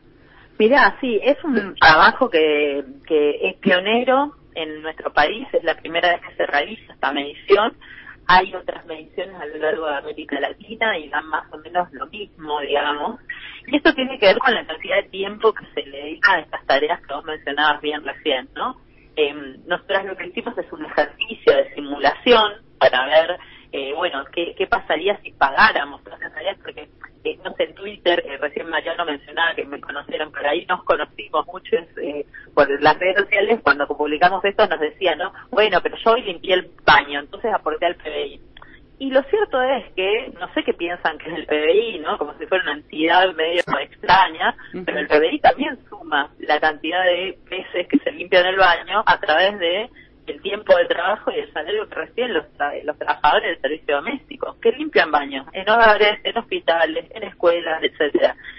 Y cuando eh, hacen este chiste, digamos, eh, tratando de descalificar ese tipo de tareas que realizamos todos y todas lo que están escuchando ustedes mismos, digamos, eh, algunos lo que hacemos es tercerizar esas tareas, ¿no? Y entonces los hace otra persona y otros los hacen de sus hogares sus propios medios. Pero en general, las personas que realizan estas tareas, no solo limpiar el baño, sino limpiar la casa, cocinar, hacer las compras, cuidar de los chicos, etcétera, mayoritariamente son mujeres. Y en promedio le dedican seis horas y media. Entonces, no es solamente una cuestión de limpiar el baño o, o hacer la cama, sino que para muchas mujeres esto implica un impedimento en insertarse en el mercado laboral, en poder compatibilizar su vida familiar y las cargas que eso demanda con un trabajo fuera de la casa, en crecer en su propio trabajo, en sus rutinas. Digo, la mayoría de las personas que tienen hijos hoy seguramente están viendo la, la cantidad de tiempo que demandan las tareas de cuidado, porque como no hay escuelas o jardines o clubes o espacios de recreación abiertos, entonces toda esa demanda está en el interior del hogar. Y tenemos un montón de problemas, ¿no? Con el teletrabajo o con salir incluso teniendo a los chicos en la casa. Entonces digo, lo que nosotros intentamos hacer es, más que pedir una retribución de esto, es mostrar cuánto aportan estas tareas que se hacen de manera silenciosa, invisible al interior de los hogares, si tuviéramos que pagarlas. y eso es lo que nos muestra que es el 16%, ¿no? Pero además tenemos un objetivo estratégico con este documento, que es el título, dice los cuidados de un sector estratégico, que es que entendamos que si no resolvemos estas tareas de cuidado que hoy recaen mayoritariamente sobre las mujeres y que implican la existencia de un montón de brechas de, de ingreso en el mercado laboral, de ingresos en términos de salario, etcétera, de las mujeres, tenemos un problema para adelante. Porque la mitad de los trabajadores y trabajadoras tiene hijos menores de 18 años y hoy, por ejemplo, están con graves problemas para sostener sus actividades laborales. Eh, estamos frente a una situación de bastante incertidumbre frente al comienzo de la vuelta a clases a nivel no solo en Argentina sino mundial. Entonces, más bien que esto que ya era un problema previo y ahora se agravó, tiene que estar en la mesa cuando discutimos la reactivación económica, por ejemplo. ¿Hay alguna medición de, de cómo impactó en, en, este, en esta etapa de pandemia ese agravamiento justamente de, las tareas de cuidado?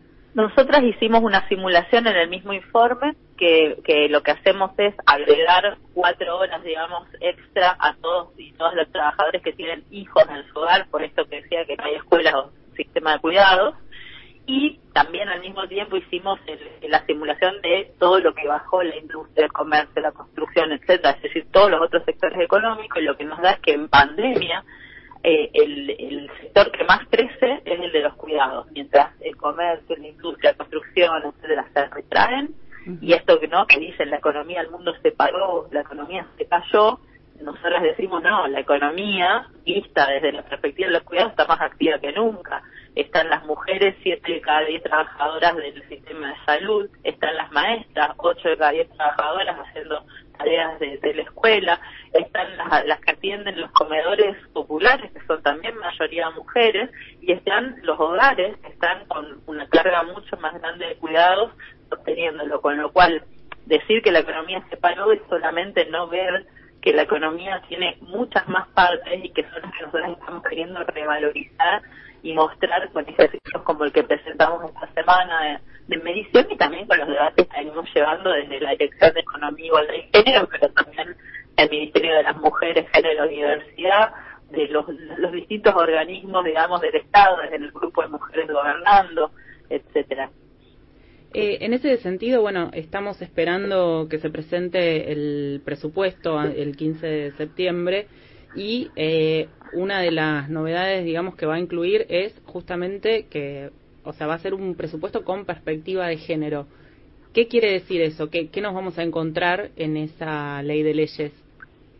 Sí, ahí recién escuchaba que Gabriela en su columna hablaba también del presupuesto, ¿no? Como una prenda de negociación. Y siguiendo ese, eso que decía ella, eh, fíjense que el presupuesto es donde están puestas las prioridades de un gobierno, ¿no? Es, el presupuesto es una herramienta en donde podemos ver cuáles son sus líneas, hacia dónde se dirige, cuáles son las prioridades, cuáles son las estrategias que va a desplegar. Y por eso es una, una negociación, como decía Gaby hace un ratito, porque bueno, hay muchos intereses en el juego y de alguna manera el Congreso es el, el ámbito también para debatir si esa es la estrategia que se consensúa a nivel nacional. Pero una de las prioridades que tiene este presupuesto y que es algo que el, el, el presidente Alberto Fernández y también el ministro Martín Guzmán tomaron como objetivo y una prioridad es que tenga perspectiva de género y esto es entonces que en el presupuesto podamos en, en, en primer punto ver cuál es el esfuerzo que el Estado está realizando para cerrar brechas de género pero dos, también ver eh, en aquellos espacios donde todavía no hay, poder también visibilizarlos para influir e incidir y que sea una herramienta también para las mujeres, los, los movimientos feministas, la sociedad civil, para entender también en dónde tenemos todavía que empujar y un, y un proceso de construcción muy grande, ¿no? De Alessandro, Entonces, eh, eh, queremos ver si eh, estamos con algún grado de problemita en la comunicación telefónica, como que se entrecorta un poquito, y Carla Borria, que es una perfeccionista, nos dice a ver si podemos restablecer la comunicación. Cortamos un segundo, la Dale. volvemos a llamar. Estamos eh, hablando en este momento con Mercedes D'Alessandro, ella es la directora nacional de Economía, Igualdad y Género del Ministerio de Economía.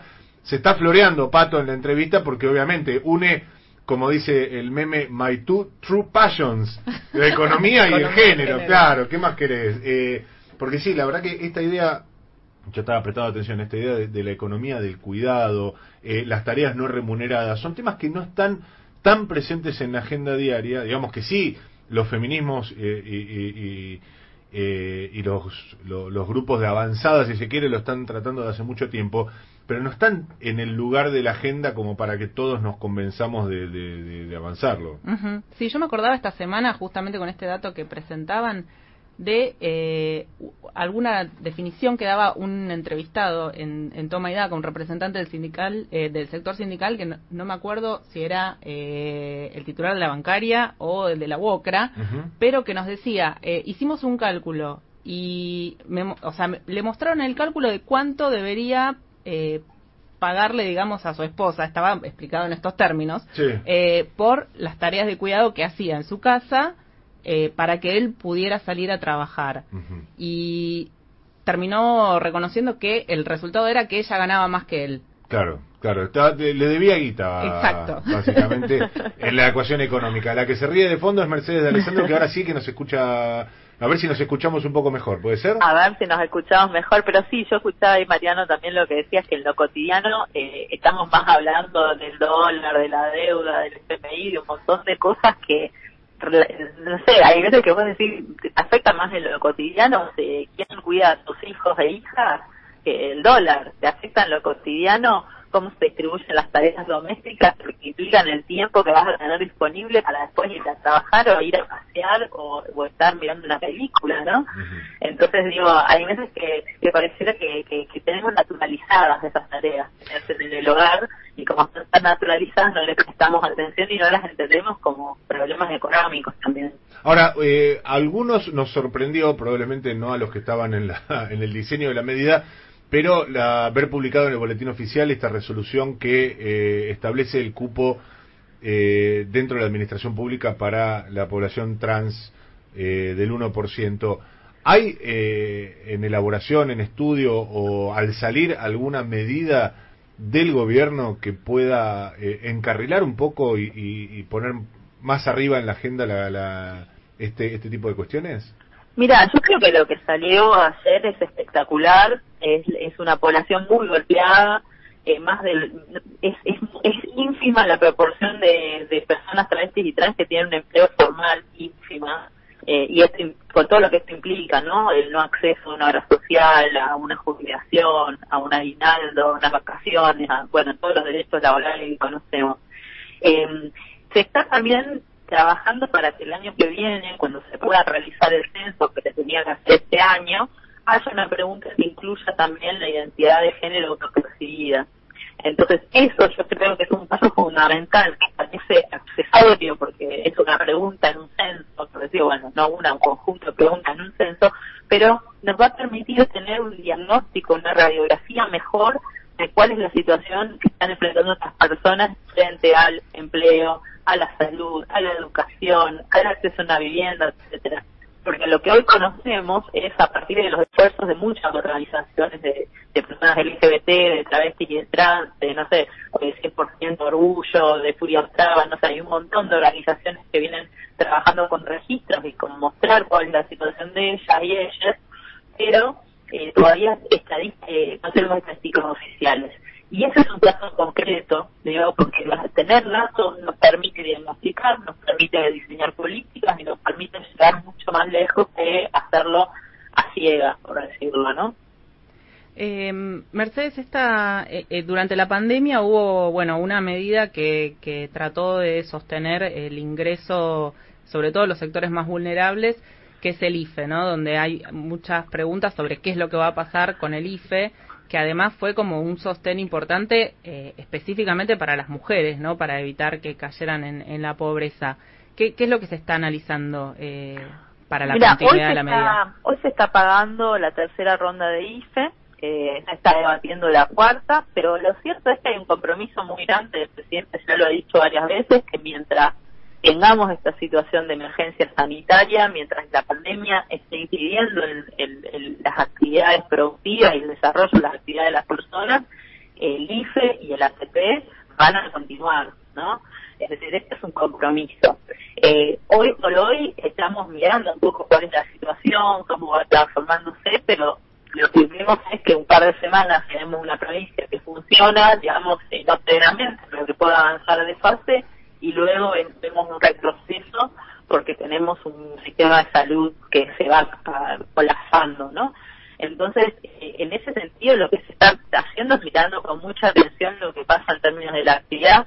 Vos decías recién, Patricia, que, que, que bueno, que gran el 55% de quienes reciben el IFE son mujeres, y ahí específicamente hay un grupo que a nosotras nos interesa muchísimo, que es el de las trabajadoras de casas particulares, eh, porque lo cierto es que esas son, eh, primero que es la primera opción laboral que tienen las mujeres en la Argentina, es decir, si vos mirás de qué trabajan las argentinas, el principal, la principal ocupación es ser empleada doméstica, eh, y además es el trabajo más precario y con menor salario, por lo cual es importantísimo poder sostener ahí el IFE, digamos, y abordar esa cuestión, porque hoy con las medidas de aislamiento y de distanciamiento social, estas personas no tienen la facilidad de moverse, y no solamente por las medidas, sino también por la caída de los ingresos, ¿no? Eh, entonces ahí tenemos un desafío muy grande y, y digo, el, el IFE por ahora está, eh, per- persiste, digamos, aunque sabemos que es un esfuerzo fiscal gigantesco, eh, es realmente casi un punto de PDI, digamos, es, un, es muy grande lo que se está poniendo en términos de IFE, pero también sabemos que tiene un impacto muy fuerte para contener la pobreza y la indigencia. Desde la dirección que yo coordino junto con el Ministerio de Trabajo y el Ministerio de Desarrollo Productivo hicimos también ejercicios de simulación y encontramos que está el IFE está evitando que entre 2 millones y medio y 4 millones y medio de personas caigan en la indigencia o la pobreza, con lo cual es una malla de contención muy importante para las trabajadores y trabajadoras informales.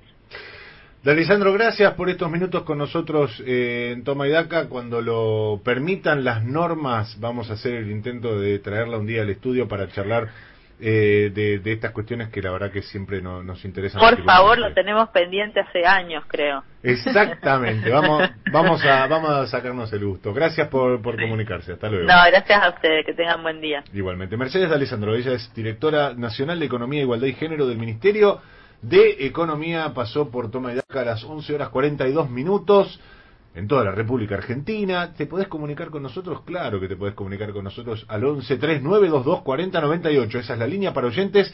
Acordate de dejarnos tu mensaje cortito de texto, por más que me gasten en el grupo de chat del programa, porque hablo de mensaje de texto. ¿Cómo le dirías vos? A ver, vos que sos tan pilla, Pato Bali, Patricia No, Bali. Pero aclará que es un mensaje de texto de WhatsApp, porque si no, es, claro, pero es parece un- un, un SMS. Pero vos, vos decís, ya SMS hay poca gente que sepa de qué se trata, para Bueno, empezar. pero- Hay gente que vos decís SMS y decís, soy ¿qué? millennial.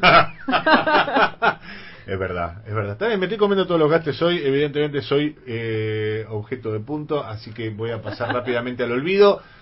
Y les recuerdo simplemente que está la vía de comunicación 11 3922 4098 y ca- acordate que estamos en todas las redes sociales, eh. arroba Toma y Daca Radio, allí nos encontrás en Twitter, en Facebook y en Instagram. Toma y daca. AM750. Una señal.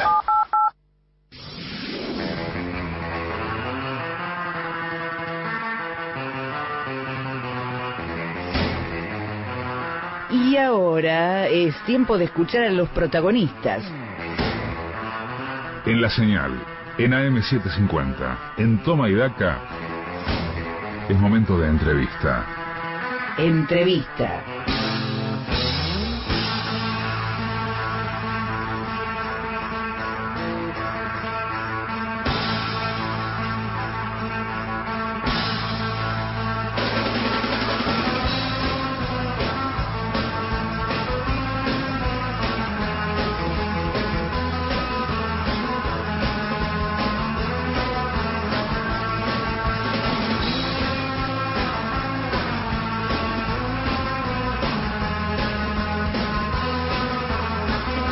Horas 46 minutos, ahora sí tenemos eh, a otro protagonista en línea porque nos quedamos por un momento dentro del gobierno y nos interesa un tema que escaló muy rápidamente en la agenda. Desde mi perspectiva, y no quiero adelantar demasiado criterio, con eh, alguna intencionalidad como ha sucedido en, al- en algún momento respecto de eh, la amenaza mapuche, etcétera, etcétera. Pero es indudable que escaló y mucho en la agenda de temas esta idea de la toma de terrenos, eh, las supuestas invasiones por parte de grupos organizados o no.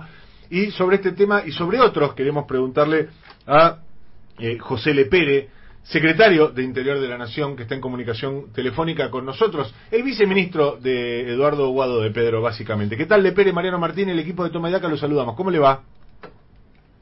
Si es que nos está escuchando, Lepere, no parece estar escuchándonos. Sí, yo sí. Ah, ahora sí, estábamos temiendo, temíamos, temíamos por la, por la comunicación en estos tiempos. Lepere, ¿qué tal? ¿Cómo le va? ¿Qué tal? Muy bien, buenos días, ¿cómo estás? Bien, gracias por atendernos. No sé si pudo escuchar esta introducción, pero eh, estábamos eh, atentos a varios temas que hacen a, a, la cartera de Interior, pero en particular, habida cuenta de todo lo que se habló en estos últimos días, sobre todo esta semana, sobre la toma de, de tierras, nos gustaría una primera aproximación de parte del Ministerio del Interior. Bueno, sí, la verdad es que nosotros no nos ocupamos directamente de esta agenda, sí, en relación con los intendentes y gobernadores estamos al tanto de las problemáticas que cada uno de ellos nos plantean en torno a, la demanda habitacional y por supuesto también a cualquier toma o, o, o, que se haya producido en el marco de sus áreas de competencia, sea las provincias o los municipios. Creo que en este caso, digo, hay, hay dos cuestiones razonables. Por un lado, hacer cumplir la ley y por otro lado también entender que hay una demanda habitacional muy grande que tiene que ser conducida. Creo que es una, una cuestión que está abordando el gobierno nacional, el gobierno provincial, en el caso de la provincia de Buenos Aires, con los intendentes e intendentas de la, en la provincia de Buenos Aires para intent, intentar hacer un abordaje integral. Eh, no es una respuesta automática e inmediata, sino que hay que entender ahí que por supuesto hay que hacer cumplir la ley, y por otro lado hay que atender eh, en el mismo momento una demanda habitacional creciente, insatisfecha, años de desinversión en materia de vivienda social, de loteo con servicios, y bueno, creo que este, este gobierno eh, ha, empezado a, con algunos anuncios que tienen que ver con volver a un procrear con esa mirada, en trabajar junto a los intendentes y las intendentas en cada pueblo y con los gobernadores y gobernadoras para, para abordar ese tema. Creo que eso es lo que yo te puedo aportar de claro, no es un área en la que nosotros trabajemos del ministerio eh, puntualmente pero por supuesto sí estamos al tanto de las demandas eh, que nos que nos, nos, nos, llegan a través de los intendentes y, gobernadores. Ahora Lepere hay eh, realmente una crisis eh, como se la pinta en algunos espacios de eh, sabemos que hay una crisis a ver empecemos. Hay una crisis habitacional sin lugar a dudas lo hemos hablado en su momento con la ministra María Eugenia Bielsa. Hay una demanda y un déficit habitacional severísimo en la Argentina pero como primera aproximación podemos hablar también de una crisis de tomas de tierras de viviendas de espacios eh, públicos o privados. Creo que se, se, ha puesto el foco sobre eso. Yo no, no podría ser categórico respecto a si es muy diferente a otros momentos, a otros años en particular, pero lo, yo soy de, del conurbano, vivo en Almirante Brón, eh, un distrito grande de la, del segundo cordón, eh, y es en esta zona, digo, que, que diríamos la frontera periurbana, digamos, ¿no? donde termina la mancha marrón y todavía queda un resto de, de verde, eh, es muy común eh, que estas situaciones se, se vayan dando. Es como que los mismos barrios, en la medida que no tienen eh, soluciones habitacionales van empujando en la medida que las familias crecen eh, hacia alguna solución y eh, o alguna alguna salida. La toma no la toma no creo que sea una salida eh, razonable ideal pero bueno eso es sí algo corriente. Así que yo no, no podría hablar de una una suerte de aumento en las tomas. Sí es algo que se ha puesto mucho foco ha, ha levantado preocupación de muchos intendentes y bueno, merece ser atendido, pero no, no podría darte una, una afirmación categórica al respecto. ¿Qué tal, Lepere? Patricia Bali lo saluda. ¿Qué tal, Patricia? ¿Cómo estás? Eh, si bien, bueno, eh, aclaro que no, no es estrictamente eh, la participación de Interior, porque obviamente el Ministerio de, de Hábitat este, también está enfocado en, en esto. Digo, ¿esta semana hubo alguna coordinación o alguna reunión por este tema, además este, específico, digamos, eh, a nivel eh, nacional, porque fue creciendo, digamos, eh, en, la, en, la opinión pública también, ¿no? Entiendo, digo, cuando, cuando digo que no es nuestra área de competencia, no quiere decir que nos deslindemos de esa, de esa, digo, hay un solo gobierno y las, las temáticas nos atraviesan a todos, más en el marco de esta pandemia. Pero eh, no tengo eh, información que pudiera brindarte respecto a cómo se ha materializado, la, pero no me cabe duda que el gobierno nacional, a través de sus ministerios competentes, está trabajando en este tema. Eh, está Gabriela Pepe también eh, en comunicación telefónica, nuestra compañera, a ver si le quería hacer una pregunta a Lepere. ¿Puede ser, Gaby? ¿Estás ahí?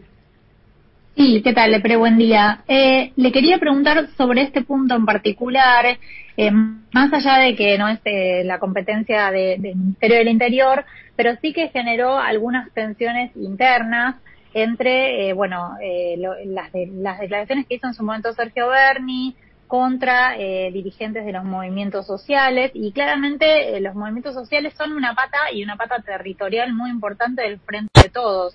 Le quería preguntar cómo se resuelve internamente esa e- esa fricción y que también hay eh, una cierta fricción con los intendentes, ¿no? Porque también los intendentes están apuntando que eh, las tomas de tierra son organizadas, aunque no dicen de por quién, pero hay como eso eh, esa tensión dando vuelta. Internamente en el frente de todos, ¿cómo cree que repercute esta discusión? No, no, sí, no, no podría no, no voy a hacer comentarios sobre declaraciones de, otros dirigentes, digo, en este caso del Frente Político que integramos. Por supuesto que lo- los movimientos sociales son una pata muy importante de, de este Frente Político. Creo que la agenda, hay una agenda en común respecto a esto y una mirada en común que prevalece en el gobierno respecto a que la solución debe ser eh, atender esa demanda, digamos, ¿no? Eso por supuesto. Y, y, en, y mientras se puede solucionar esa demanda, no hacer cumplir la ley. Creo que eso es lo que yo puedo decirte al respecto. No, no, no quiero abordar un tema que no es mi especialidad ni es la del ministerio, pero sí como un hombre de, del gobierno, un funcionario y como también una persona del conurbano, como en mi caso, eh, siempre estamos muy atentos a- a- a poder atender esas demandas y encauzarlas en términos de gestión, en términos de políticas públicas. Digo, ser, hacer comentarios respecto a, esto eh, no es lo- no, no me parece que sea la salida. Creo que la salida que tenemos que encontrar como frente político gobernando es ajustar los instrumentos de política pública que tenemos para, para llegar con soluciones rápidas a la gente que lo necesita y también eh, en, el marco de nuestra competencia hacer cumplir la ley. Estamos en comunicación con José Lepere, él es el secretario de Interior del Ministerio que encabeza Guado de Pedro. Y hay una novedad de, la, de los últimos días que tiene que ver con el trámite de de vida, eh, importante para las poblaciones de jubilados, personas que están eh, complicadas en, en su movilidad y mucho más en tiempos de pandemia. Eh, me gustaría saber qué tipo de, implementación se le dio a esto para, para ayudar a estos sectores. Bueno, ahí, ahí justamente detectamos un problema que venía sin resolución, que han- cada tres meses los jubilados y las jubiladas, pensionados y pensionadas, 7 millones de argentinos y argentinas, tenían que movilizarse a un banco o al ANSES para dar fe de vida o mostrar, lo que se decía, su- certificar supervivencia. Eso antes de la pandemia eh, era un poco ilógico, engorroso y molesto. Después de la pandemia o cuando durante la pandemia era imposible. Así que el presidente instruyó al, al gobierno nacional para empezar a alcanzar medidas. El ministro de Pedro lo hizo, hizo lo propio con el ministerio y desde el RENAPER junto con ANSES, Registro Nacional de las Personas, con ANSES y Salud, se creó el certificado digital de hechos de vida. Que lo que cambia básicamente es esto. Antes la tarea de demostrar si una persona estaba viva o muerta era de- del, indi- del ciudadano o ciudadana y hoy es del Estado. ¿Cómo se hace esto? Se creó una plataforma federal digital donde los médicos con firma digital van a cargar los certificados de función y no como se hacía antes que era un papel que viajaba a través de los registros civiles provinciales al registro nacional y de ahí a las bases de datos de ANSES, PAMI, AFIP y todos los organismos, los padrones electorales que también es parte de nuestra competencia. Eh, así que es una muy buena noticia, lo importante es aclarar en eso que ya los jubilados y jubiladas no lo van a tener que hacer más, se abre un periodo de implementación de 90 días que se hará junto a las 24 jurisdicciones y algo que estamos trabajando muy fuertemente junto al, al ministro de Pedro y el Registro Nacional de las Personas para implementarlo rápidamente eh, con cada una de las provincias. Gaby, vos tenías una pregunta pendiente, Sí. ¿no? Sí, eh, respecto de eh, la, el proyecto de capitales alternas que esta semana eh, se aprobó en el Senado y que está trabajando en eso el Ministerio del Interior. Y lo que vimos en los últimos días es la novedad de que la Secretaría de Energía va a funcionar desde Neuquén. Le quería preguntar Eh, ¿Cómo esperan ustedes que funcione este proyecto de capitales alternas? ¿Qué otros organismos podrían eh, mudarse desde la ciudad de Buenos Aires para funcionar en el interior, si tiene que ver con el funcionamiento en estas otras ciudades? Te cuento, sí, el, fue un compromiso del presidente Alberto Fernández. Eh, se envió el proyecto de ley y tuvo media sanción. ¿Qué crea el, el proyecto de ley que, apunta a crear 24 capitales alternas? Una en cada provincia, eh, es seguramente la segunda ciudad en importancia, pero lo que apunta también es a la descentralización administrativa, a acercar el Estado Nacional a algunas de estas ciudades o, u otras de las provincias. Uno de los, digo, hay experiencias exitosas. Vos señalaste el, el pedido del presidente de que una parte de la Secretaría de Energía funcione en Neuquén, donde está eh, fuertemente el desarrollo petrolero de nuestro país por vaca muerta y demás. Hay experiencias exitosas, digo, el Instituto Nacional de Vitivinicultura está en Mendoza y es razonable, eh, el Instituto Nacional de Desarrollo Pesquero está en Mar del Plata, y la idea es encontrar cuáles de las áreas de, de, funcionamiento del gobierno nacional, de la administración pública nacional en un todo, pueden cumplir funciones en las provincias donde realmente eh, ese recurso natural, esa demanda, tiene más lógica que, que, el funcionamiento en la ciudad de Buenos Aires. A eso apunta, ahora necesitamos que se dé la media, la sanción definitiva en diputados, crear las 24 capitales alternas que están creadas por ley, y a través de un programa empezar a implementar esta descentralización y lo que también va a empezar a suceder post pandemia también son las reuniones de gabinete federal, o sea que el gabinete específicamente o algunos integrantes del gabinete junto con el presidente visiten estas capitales alternas o otras ciudades de las provincias para funcionar ahí con interlocución con, con los gobiernos provinciales, locales y la, la sociedad civil. Ese es un poco el sentido del proyecto, perdóname que me, me explayé en la explicación. Ningún problema, para eso, para eso lo estábamos consultando, le queremos agradecer mucho por su tiempo, Le Pérez. No, a ustedes por llamar, espero haber sido de utilidad. Muchas gracias, hasta luego. Hablamos con José Lepere, el secretario de Interior de la Nación. Pasó por Toma y Daca a las 11 horas 59 minutos. Tenemos un recontra programa por delante. Es más, en instantes van a estar llegando las noticias a cargo de Ricardo Álvarez con el panorama informativo de las 7.50. Nos relajamos un poquito y seguimos hasta las 13. Acuérdate que te puedes comunicar con nosotros a través del 113 922 4098.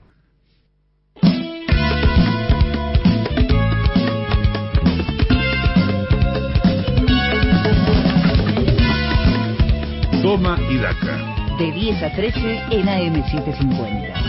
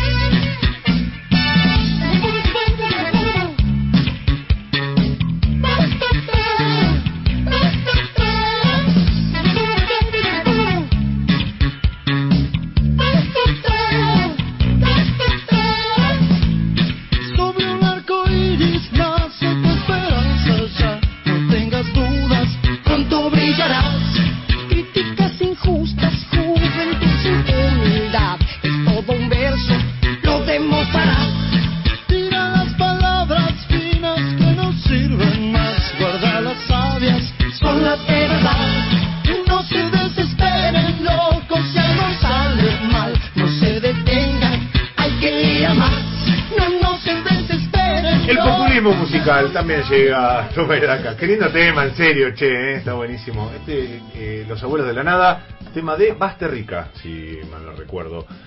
Mariano, tu programa es muy bueno, lo leí a propósito porque necesitaba, necesitaba una franela.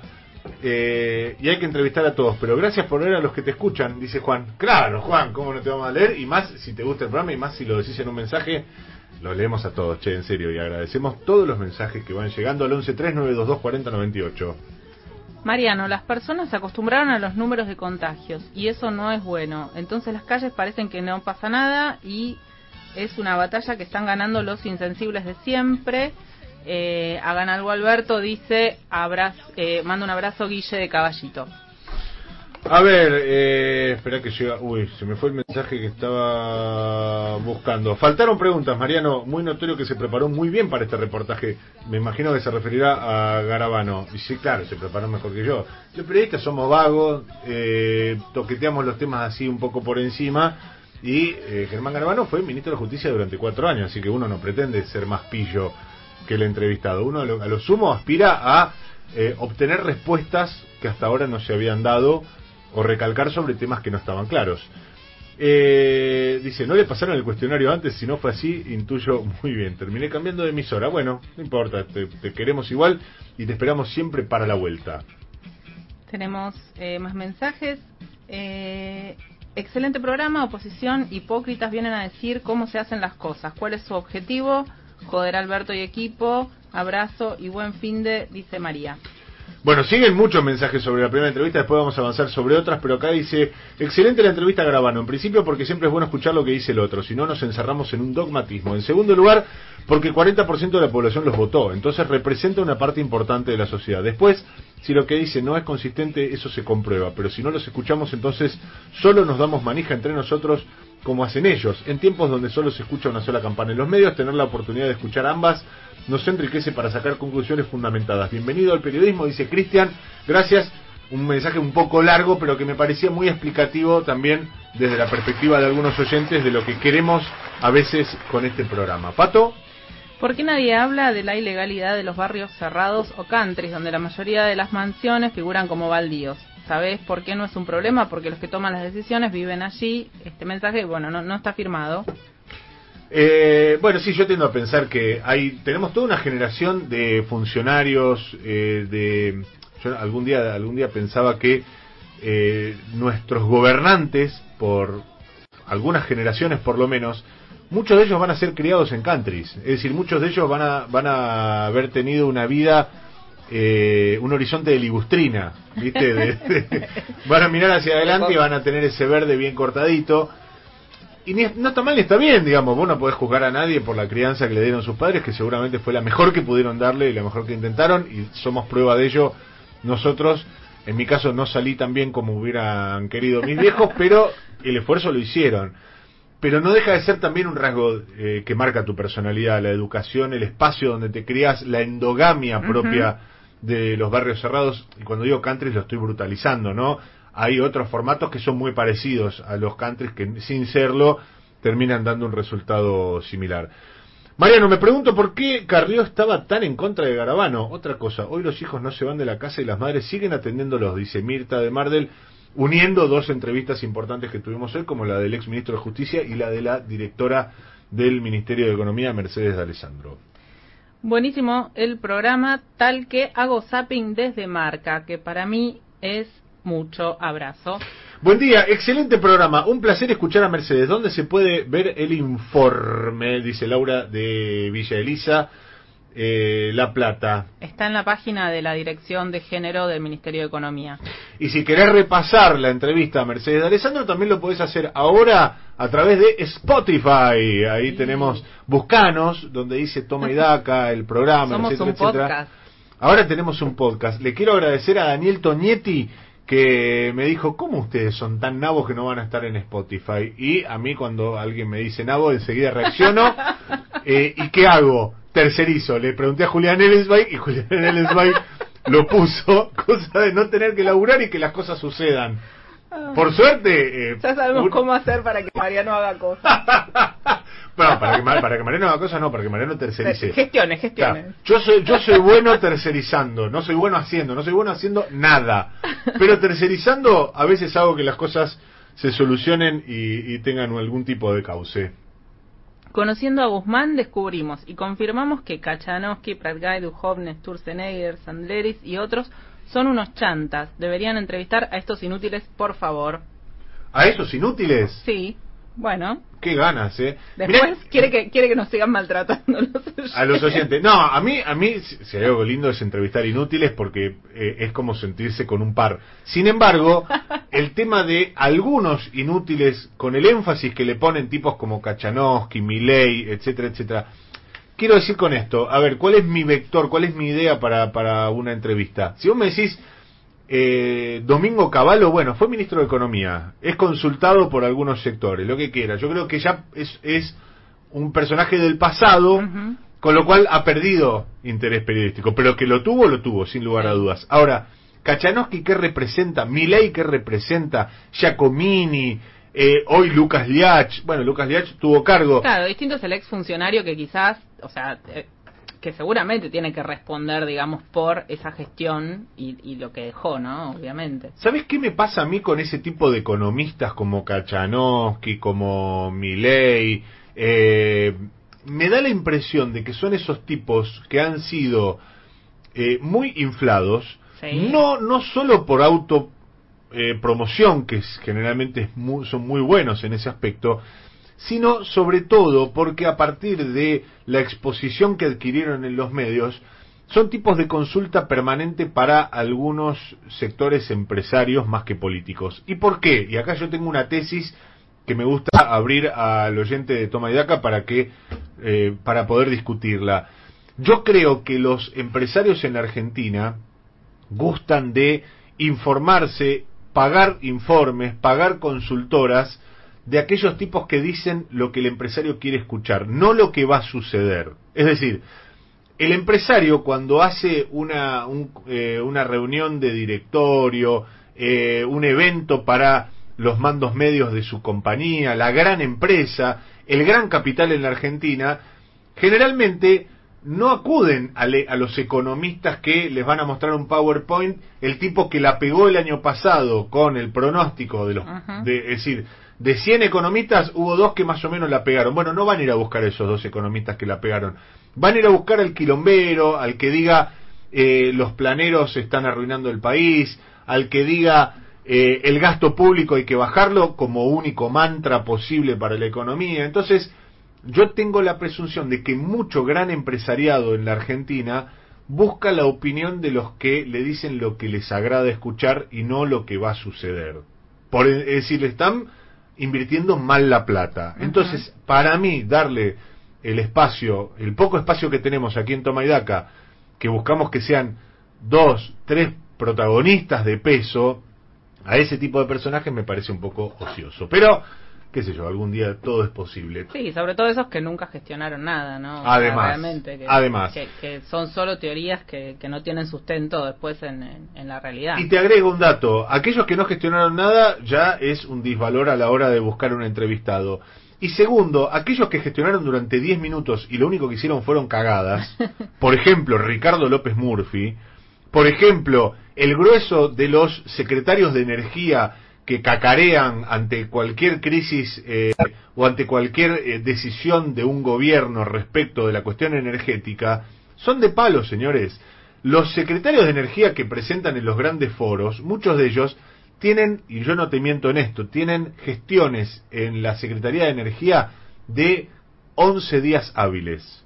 11 días hábiles estuvieron en el cargo, hicieron 27 cagadas, volaron como chicharra de un ala y sin embargo hoy están contratados, los escuchan, les dan bola, los giran por los programas periodísticos, etcétera, etcétera. A esos yo prefiero, ya que tienen su lugar en otros medios, no entrevistarlos en Toma y Daca. Otro mensaje dice de María José de Otamendi. En casa la cuarentena, atención pato con esto, obligó a mis dos hijos universitarios a volver a casa a convivir con madre, padre y hermana menor. Fue una guerra por las tareas domésticas. Lo solucionamos con la lista del bien común. Atención con esto, está buenísimo, ¿eh? Están anotadas todas las tareas de limpieza y cuidado de humanos y mascotas. Cada uno anota lo que hace y el sábado se analiza. Mejoró la convivencia y se balanceó la distribución de tareas, lo recomiendo. Mirá vos. Está en- bueno, sí, claro. En algunas casas que son eh, la guerra de los roces, eh, en otras se, se estabilizan la- las tareas de esa manera. Sí, es que es, es parte de entender y educar en que las tareas, digamos, son de todos, ¿no? O sea, no eh, siguen recayendo en su mayoría en las mujeres, pero en realidad, o sea, la casa es de todos y la convivencia es de todos y, y, y está bueno eso de, eh, digamos, educar a, a, a los varones con esa perspectiva de que, o sea, no es el, el, el viejo patriarca que se sentaba en la mesa y esperaba que le trajeran la comida. Sí. ¿no? Este, y que desde ahí eh, no, no levantaba un plato, no, no nada. O sea, la verdad que realmente creo que está cambiando también esa percepción de que, bueno, en realidad o sea, la casa es de todos y todos tenemos que contribuir en, en, en limpiarla y hacer todas las tareas que sean más o menos agradables, bueno, este, es la forma de, de, de autocuidado también, ¿no? Sí, yo creo que estamos todos en una educación, en una reeducación permanente y hay que tener un poco de, humildad, callarse la boca y escuchar a, a los que saben. Yo en ese caso escucho a mi mujer, o trato de escucharla mucho y también estoy en ese aprendizaje constante porque, por ejemplo, eh, yo soy muy de decir, o era muy de decir, bueno, ¿en qué ayudo? Claro. No, señor, no es en qué ayudo. Vos sos parte del problema. es decir, eh, el tema está que si la casa está dada vuelta, no es a ver eh, qué, qué parcelita me va a tocar a mí. No, a ver, el problema es de todos. Veamos de qué manera lo administramos lo mejor posible para que deje de ser un problema y se convierta en una casa. Ahora nosotros tenemos dos niños que con un grado de demanda importante y si no nos ponemos las pilas se puede complicar. Pero me parece la, que la única clave en esto es tener un poco de humildad y callarse la boca y aprender, aprender de los demás y escuchar sobre todo, ¿no? Y está buena también esa apuesta en común eh, que, que hicieron en este caso para analizar el tema de las tareas, porque si no hay otro problema que es la carga mental, que también suele caer en las mujeres, que es la que organiza la, la, la, la casa y entonces es- pasa esto, ¿no? Eh, ¿Qué hay que hacer? Bueno, pero decime y yo voy y lo compro. No. Claro. O sea, es entre todos ver qué se necesita y quién lo resuelve. Sí, yo lo que sí creo es que hay algunos que somos, eh, que pueden ser mejores para algunas cosas y peores en otras. Entonces, si alguien de la casa tiene eh, más eh, destreza para el planchado, eh, otro para el lavado, otro para el fregado, otro para el orden, para el orden, bueno, se verá. Eh, pero de ahí a decir, ah, no, no, mi parcelita es esta, no, yo ahí no estoy, no estoy muy de acuerdo. Me cuesta horrores y seguramente mi mujer debe estar mandando mensajes ahora diciendo que no lo dejen mentir a ese choto que estoy diciendo cualquier barbaridad. Carla Borria nos está llamando, pero ya, ¿eh? Ya estamos de vuelta. Seguimos en Toma y Daca. Toma y Daca. Un equipo para explicarte lo que pasa en tu idioma. Mariano Martín en AM750.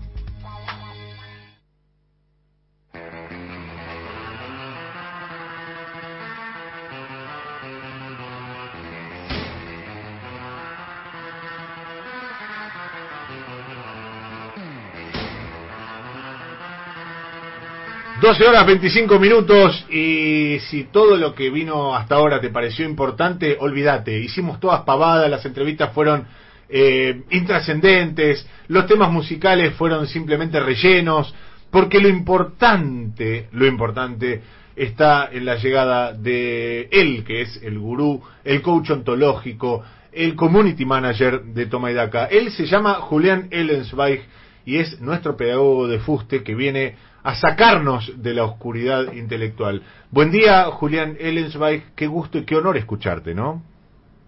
Buen día, Mariano, Pato, Gaby, Emma, Carla. Buenos días a los Tomaidakers, a los leones y suricatas que forman parte de la siempre creciente comunidad Tomaidaka, que enriquecen con su aporte esta tribuna de doctrina en vivo por AM750 y en diferido a pedido de Daniel Donietti y por gestión del nabo tercerizador Mariano Martín en Spotify. Antes de comenzar una nueva clase en la escuelita de los sábados de Toma y Daca, debo dar una buena noticia y dos malas. La buena es que el satélite Saocom 1B fue lanzado con éxito y el sueño de irnos al espacio para alejarnos lo máximo posible de este páramo hostil y populista llamado Argentina está un poco más cerca para quienes fantaseamos con vivir en un universo sin masas salvajes que no saben votar. La primera de las malas noticias es que se confirmó que hay un 1% que no accedió a la reestructuración de la deuda gracias a la incompetencia del ministro Martín Guzmán. Ese 1% de fracaso ese 1% de derrota, ese 1% de decepción debe preocuparnos como argentinos y debe avergonzarnos como bilardistas. La otra mala noticia para nosotros, los amantes de la civilización, es el avance de la barbarie en el sur del país, en Bariloche, en Villa Mascardi, donde la república que tanto defendemos está en peligro por las tomas de tierras. Voy a decirlo directamente, sin preámbulos, sin cortapisas, para que estén todos al tanto de lo que está pasando en este país, aquejado por el mal de su extensión. Un mapuche usurpó mi ciudad y a mi jardín primitivo. Un mapuche usurpó tu ciudad y a tu jardín primitivo. Pero no, mejor no hablar de ciertas cosas. Pero no, mejor no hablar de ciertas cosas. Así que le pido a la operadora y jefa de preceptores de Toma y Daca, Carla Borria, que haga sonar el timbre para empezar oficialmente una nueva clase de la escuelita de los sábados de Toma y Daca.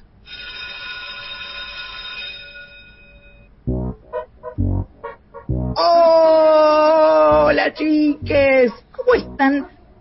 ¿Tuvieron muchas clases por Zoom o prefirieron pasar el tiempo leyendo mensajitos en Twitter? Si aún no lo hicieron, aprovechen la cuarentena, perdón, el aislamiento para escribirle tweets a Sergio Spolsky, que les va a explicar en muy poquitos caracteres por qué es una víctima perseguida por pensar distinto y no un empresario que perjudicó a muchísimos trabajadores de los medios. Sergio Bartolomé Spolsky se defiende de las acusaciones con fruición, pero también con cierta culpa. En una de esas hasta logre ser nuevamente candidato por el Frente para la Victoria. Ah, no, eso es imposible, porque el Frente para la Victoria no existe más, como la cuarentena. El Frente para la Victoria se convirtió en aislamiento, chiques. Las autoridades del Ministerio de Educación de la Nación, que probablemente cuenten con este pedagogo de fuste, o sea, yo, como viceministro, me pidieron que comenzara mi cátedra magistral hablando acerca de los relatos corales, y eso es lo que voy a hacer porque mi único compromiso es con el combate contra la pandemia de barbarie e ignorancia. ¿Saben qué es el efecto Rashomon, chiques? Por supuesto que no. Si lo único que ocupa ese desierto que hay en sus mentes áridas de millennials es el Minecraft y el trap. El Rashomon alude a la película Rashomon, que fue dirigida por Akira Kurosawa en 1950 y está basada en dos cuentos de Ryonosuke Akutagawa. Este largometraje narra la muerte de un samurái y el ataque contra su esposa en el Japón del siglo XII, juxtaponiendo los diferentes relatos de los implicados mediante el flashback con diferentes verdades y perspectivas sobre lo mismo. Un ejemplo de efecto Rashomon, chiques, puede ser el relato de la sesión que hubo esta semana en la Cámara de Diputados, que se extendió hasta la madrugada. Existe el relato de los diputados oficialistas que aprobaron leyes sobre turismo y pesca. El relato de los diputados de Juntos por el Cambio que estuvieron presentes en el Congreso pero no se conectaron a la plataforma virtual y figuraron como ausentes y por eso no pudieron votar. El relato de Alfredo Casero en la puerta del Congreso en repudio a la sesión. El relato de los manifestantes que fueron arengados por Alfredo Casero para repudiar la sesión. El relato de los mobileros acerca de los manifestantes arengados por Alfredo Casero para repudiar la sesión y el relato de los tuiteros sobre el relato de los mobileros acerca de los manifestantes arengados por Alfredo Casero para repudiar la sesión. Hubiera sido lindo, chiques, vestir a todos estos protagonistas de la historia de samuráis, repartir espadas y hacer la versión legislativa y argentina del Rashomon. Pero lamentablemente Akira Kurosawa ya está muerto. Se trata, chiques, de una pérdida terrible para la cinematografía mundial, pero más que nada un daño irreparable para la polifonía política argentina. Las autoridades del Ministerio de Educación de la Nación me ruegan que no haga tanto hincapié en el cine oriental y me centre más en la cultura occidental. Y eh, como muy probable viceministro no quiero tener conflictos con quienes en un futuro cercano formarán parte de mi equipo de trabajo, así que abandono la cinematografía japonesa para hablar acerca de uno de los procedimientos típicos del surrealismo. Una de las técnicas usadas por los surrealistas en los años 20 del siglo pasado para sus creaciones fue el cadáver exquisito, que se basa en un juego de mesa llamado Consecuencias, en el cual los participantes escribían por turno en una hoja de papel, la doblaban para cubrir parte de la escritura y después la pasaban al siguiente jugador para otra colaboración. El nombre de la técnica se deriva de una frase que surgió cuando fue jugado por primera vez voy a decir la frase completa en castellano porque tengo la desgracia de dar clase en un país salvaje, o sea, eh, no francoparlante.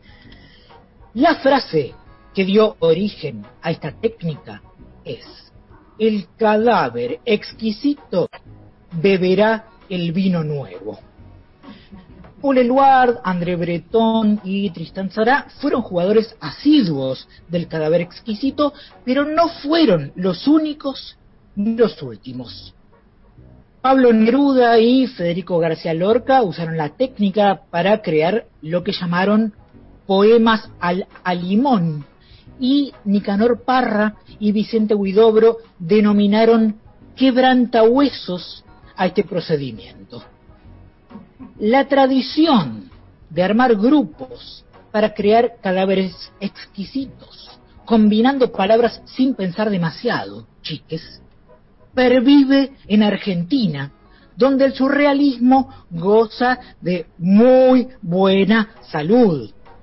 Como en su momento hicieron Paul Eluard, André Breton y Tristan Zará, los intelectuales Santiago Kovadlov, Luis Alberto Romero y Juan José Sebrelli, los artistas Luis Brandoni y Maximiliano Guerra y la científica del CONICET Sandra Pita crearon un cadáver exquisito magnífico que dio como resultado la expresión terrorismo sanitario. Dentro de 100 años, chiques, chiques como ustedes estudiarán las vanguardias que hubo en Sudamérica a comienzos del siglo XXI y repetirán con asombro terrorismo sanitario como un ejemplo clásico de cadáver exquisito creado en Argentina. Kovadlov, Sebrelli, Brandoni y Pita quedarán en la historia como nuestros Neruda, García Lorca y Nicanor Parra. Es bueno, chiques, que científicos como Sandra Pita tengan inquietudes artísticas vinculadas a técnicas del surrealismo y eh, no se limiten al etnocentrismo del hombre blanco occidental, que reduce todo a la razón y la lógica. Por eso mismo, también debemos celebrar que el presidente Alberto Fernández haya reconocido implícitamente el error que cometió al hablar de un gobierno de científicos y confíe en las cartas astrales. Sabemos que el presidente es de Aries, que estuvo cerca de estrellas como Néstor Kirchner y que hace muchos años, como si fuera una luna o un asteroide, estuvo en la órbita de Domingo Cavallo como parte de la lista de Acción por la República. Pero como no cuento con el marco teórico adecuado para hacer una interpretación correcta de todos esos factores cósmicos, no estoy en condiciones de decirles qué debemos esperar de él. Jamás me atrevería a hablar sin fundamentos confiables acerca de algo tan serio como una carta astral. Las pseudociencias merecen ser respetadas, chiques, porque nadie es dueño de la verdad. La objetividad no existe. Todo es una construcción social y todas las opiniones valen exactamente lo mismo. Y el que no coincide conmigo debe ser cancelado. Ah, eh, perdón, chiques. Creo que acabo de tener un brote de progresismo posmoderno. Ya siento los primeros síntomas. Espero recuperarme pronto. Ahora sí, eh, me despido recordándoles que nos vamos a reencontrar el próximo sábado porque la cuarentena, eh, perdón, el aislamiento no va a terminar nunca, nunca, nunca. Como nunca, nunca, nunca se va a hacer la próxima edición del Festival Lollapalooza, que se reprogramará para siempre. Como nunca, nunca, nunca se va a hacer lo necesario para que no haya casas sin gente y gente sin casas. Como nunca, nunca, nunca se separará Lionel Messi del Barcelona, ni Vicentín de sus dueños endeudados con el Estado. Y como nunca, nunca, nunca, jamás, jamás, jamás hay que confiar en las fuerzas de seguridad que siguen cometiendo premios ilegales y desapareciendo gente en democracia, ni en quienes se supone, al menos en los papeles, que las dirigen. ¡Hasta la semana que viene! Aleluya, aleluya, aleluya, aleluya, aleluya. 750. ¿Qué tal, Patricia? ¿Cómo estás?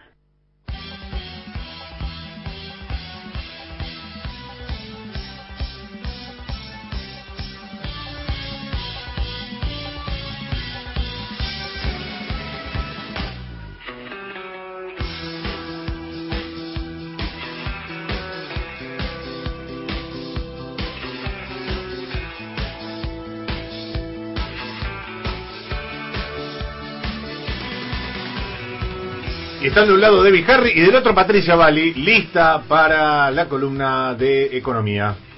Así es. Sigo, tengo una colección de saludos para la columna, me encanta. ¿En serio? Y van, van, van cambiando. Ah, los saludos, claro, estaba Tristan En Bauer. el arranque. Eh, ¿Cuál fue el de hoy? Eh, era el de Tristan. Mercedes ah, de Alessandro. Ah, claro, bueno, ya quedó el de Mercedes de Alessandro. Sí, eh, tenemos a Culfas también. Son la, la, la más, la más principal beneficiaria de, de ese tipo de, de cortinas, hay que saludada. Eh, sí, bueno, les decía en el arranque que eh, se cerró el capítulo de la deuda privada, digamos, con eh, los acreedores que tenían bonos eh, bajo ley extranjera y ahora empieza a eh, enfocarse el ministro de Economía, Martín Guzmán, en lo que tendría que haber sido en un país normal la gestión, digamos, de un ministro de Economía, eh, que es el tema de las variables económicas, cómo este, garantizar que el, se pueda, digamos, empezar a, ordenar eh, toda esta macro que, que tiene todos sus bemoles y empezar a pensar en crecer, básicamente. Hacer, eh, el ministro daba, obviamente, algunas eh, reflexiones sobre lo que va a hacer el dólar, que es una de las variables, ¿no? La variable por excelencia en la Argentina, que siempre eh, tiene sus desajustes eh, por esta economía, ¿no? Que siempre tiene alta inflación, que no, no hay confianza en el peso y el ahorro en dólares es como eh, esa gran costumbre argentina que nos cuesta tanto desterrar porque no hay alternativa justamente para eh, resguardar Sí. esos pesos en otro Hoy si te, si te sobra un mango, eh, lo mantenés malamente con un plazo fijo, pero eh, la verdadera garantía, lamentablemente, pasa más por el dólar que otra cosa. No, no hay una inversión que vos decís, bueno, que no sea de riesgo, ¿no? No hay una Claro, inversión sí, que te hay- dé eh, una perspectiva de cuidar el ahorro. Exacto, pero dentro de, quizás son eh, eh, eh, instrumentos más refinados, que no todo el mundo tiene eh, acceso a, a- esos instrumentos, que también habla de eh, la falta de educación financiera ¿no? que hay en, en la Argentina, pero puntualmente el tema del dólar es, bueno, obviamente eh, siempre es un tema de interés. Y ayer el ministro lo que eh, ratificó por un lado es que este cupo eh, de, dólar ahorro de 200 eh, dólares mensuales pese a que cada vez hay más demanda va a seguir este por lo menos eh, no, no, no dio precisiones de cambios digamos dijo que, que se iba a mantener eh, y del otro lado lo que tenemos es un problema con las reservas del Banco Central que cada vez este, son menores. En agosto el Banco Central vendió eh, por la demanda de dólares 1.200 millones, casi 1.300 millones de dólares, el doble de lo que había vendido en julio. Esas cifras es, son súper preocupantes porque hay incluso economistas que hacen cálculos de que a fin de año las reservas netas llegan a 3.000 millones de dólares, que el año que viene podría estar en cero, todo pensando que no cambie la situación de ingresos que hay hasta ahora, ¿no? Este, ahí, ahí hay cuestiones eh, estacionales, digamos que las liquidaciones del campo no llegan en esta época del año, entonces Claro. este, va a haber Sí, que menos es el gran ingreso de, divisas, exacto. Por eso esta preocupación de ver, bueno, ahora que se solucionó el capítulo deuda, que es una señal para los inversores, eh, ¿cómo hacemos para justamente que o vengan inversiones a la Argentina o este, se generen las condiciones como para poder exportar y que eh, en la balanza quede un saldo de, de diferencia, digamos, de dólares a favor del país. Eh, hoy por hoy las exportaciones están estancadas o un poco a la baja. Obviamente hay una pandemia, hay un- una circunstancia del comercio mundial que hace que este, también la demanda haya caído eh, a nivel general para todo el mundo. Y por el otro lado, las importaciones siguen cayendo porque obviamente no hay dólares y tampoco eh, hay actividad. O sea, al frenarse la actividad, todas las compras de dólares, o sea, las compras de insumos que se hacen al exterior que demandan esos dólares, están cayendo porque eh, la, la industria todavía no está, eh, si bien se reactivó en, en algunos sectores, está funcionando a la mitad de uso de capacidad Claro, instalada. convengamos que es tanto la capacidad instalada ociosa Sí. por ahora que no hace falta incorporar ni maquinaria, ni insumo, nada, digamos, con lo Claro. que tenés, lo único que tenés que hacer es, en la fábrica, hablando mal y pronto, tenés que levantar la, eh, el nylon que tenías sobre la máquina y ponerla a funcionar. Claro. Pero a medida que eso vaya eh, empezando a, reactivarse, sí quizás vas a necesitar materias primas, insumos, eh, repuestos, ese tipo de cuestiones que van a generar presión también este, sobre las importaciones y sobre los dólares. ¿Qué, definición dejó ayer eh, Guzmán sobre este punto? El gobierno va a trabajar en estabilizar la brecha, o sea, lo que quiere es evitar que haya más especulación con una posible devaluación. El dólar, eh, va, o sea, el peso va a seguir al dólar eh, teniendo en cuenta la inflación, o sea, lo que se busca es que no se atrase, pero no se está vislumbrando eh, una devaluación fuerte, si bien se está acelerando un poco el ritmo en el oficial. Eh, la idea es evitar justamente estos vaivenes que pueden llegar a este, generar eh, más desconfianza y, y este tipo de disrupciones en el, en el mercado. Le Eso- preguntaron a Alberto Fernández el otro día en a dos voces eh, si planeaba devaluar, eh, dijo que no estaba en sus planes. Por otro Claro. lado, qué vergüenza esa entrevista, qué penoso el, el rol de, de los denominados colegas. Pero bueno, nada, no, no sabían qué preguntarle. Eh, con, con nada, con nada Alberto Fernández lo, lo- lo- los tenía poco menos que, que para el cachetazo. La verdad que penoso sobre todo porque es un medio que se jacta y tiene las herramientas como para eh, poner contra las cuerdas a un presidente. Y la verdad que no fue el caso. Pero bueno, Y la otra definición que dejó ayer también Guzmán en ese sentido es que no va a haber un desdoblamiento un desdoblamiento formal del tipo de cambio, es Claro. decir, que haya distintos tipos de cambio este, estructurados así, sino que se va a seguir como está hasta hoy, que el desdoblamiento, digamos, es de facto, ¿no? Como vos decías, eh, existe un dólar ahorro, existe un dólar para exportaciones, eh, ahí obviamente hay que revisar el tema de los reintegros, las retenciones, para ver en dónde termina ese dólar por cada sector. Eh, y este, bueno, lo que se busca es eso, ¿no? Afinar ahora de forma sectorial para ver dónde van a estar los estímulos. Esta semana, en el Día de la Industria, el gobierno dio a conocer algunas de las medidas que vienen por el lado del financiamiento para las empresas, pero faltan más para justamente ajustar esos eh, incentivos que van a venir también con la presentación del presupuesto para ver este cómo puede crecer cada sector, ¿no? Cada uno con sus particularidades, con sus ventajas competitivas, no todos necesitan lo mismo y este, ten- teniendo en cuenta siempre que los recursos son súper escasos, lo decía Mercedes de Alessandro también, con el tema del IFE hay casi un punto de PBI y hay que ir viendo este, cómo se reestructura eso, ¿no? IFE, ATP, este, a medida que se vaya saliendo de la pandemia, cómo empezar a generar eh, una, un esquema de salida de esas ayudas que vino este, dando el gobierno que tienen un costo fiscal altísimo.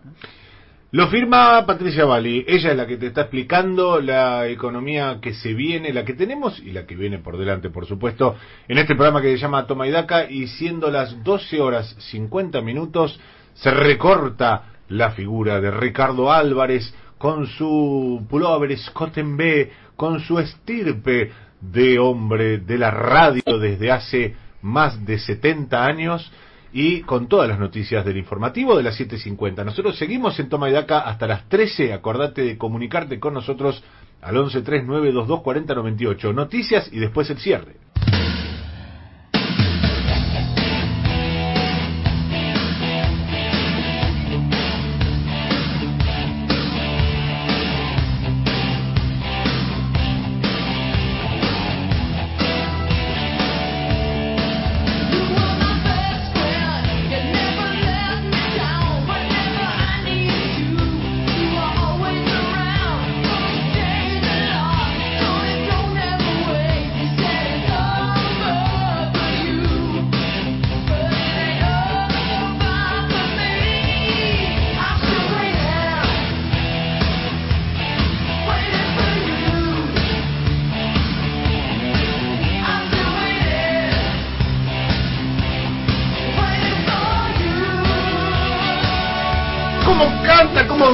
Cómo se emociona Lita Ford?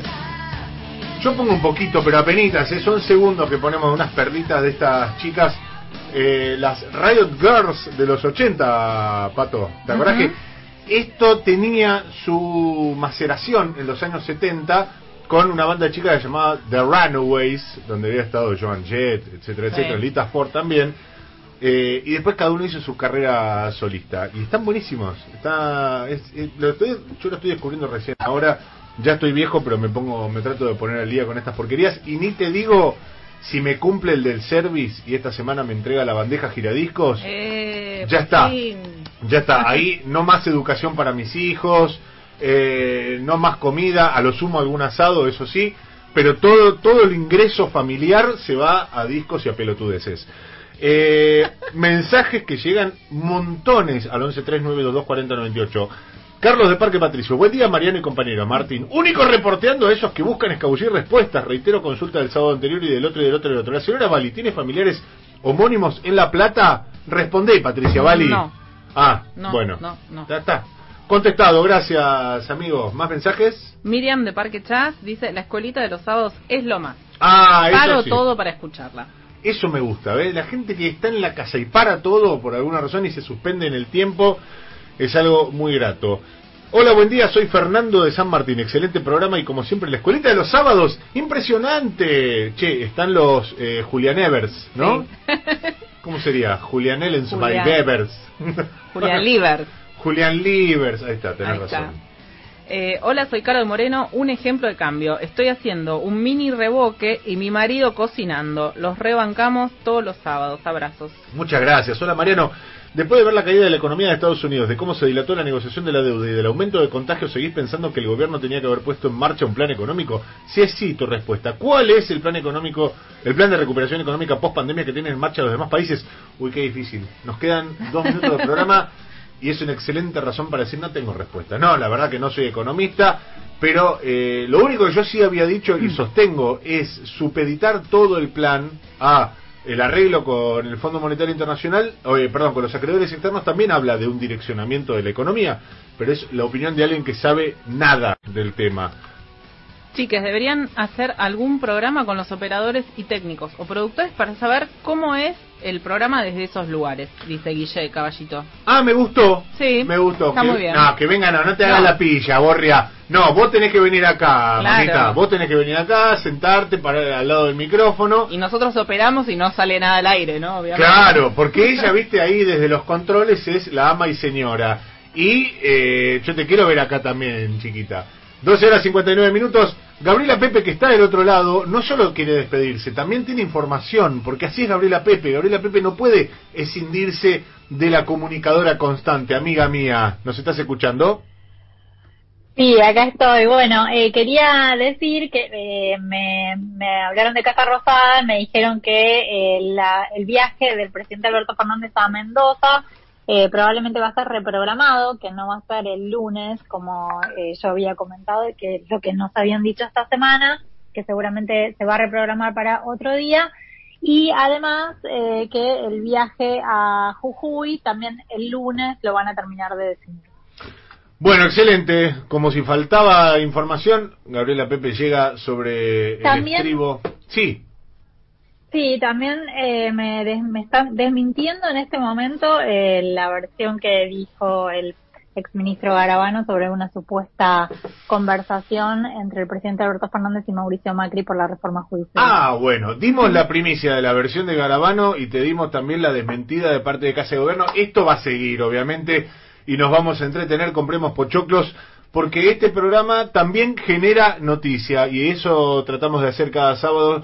Aquí en Toma y Daca lo hicimos eh, con la operación técnica de Carla Borre, la producción total y absoluta de Manuel Herrera, con Patricia Bali aquí en el estudio, Gabriela Pepe y Julián Ellensweig en sus casas. ¿Quién les habla? Mariano Martín. Se quedan con la enorme reunión cumbre del querido Carlos Zulanowski, que hoy tiene a Gabriela Piovano, Adrián Paenza, Eamon Rocks, compañero histórico de la 750 artesano y coleccionista de radio, y un montón de cosas. Disfrútenlo junto con nuestra amiga Lupita. Se viene Ulanowski, nosotros nos despedimos. También le mandamos un beso a Julieta Sol, que después llora porque no la mencionamos. Gracias por estar ahí, nos reencontramos.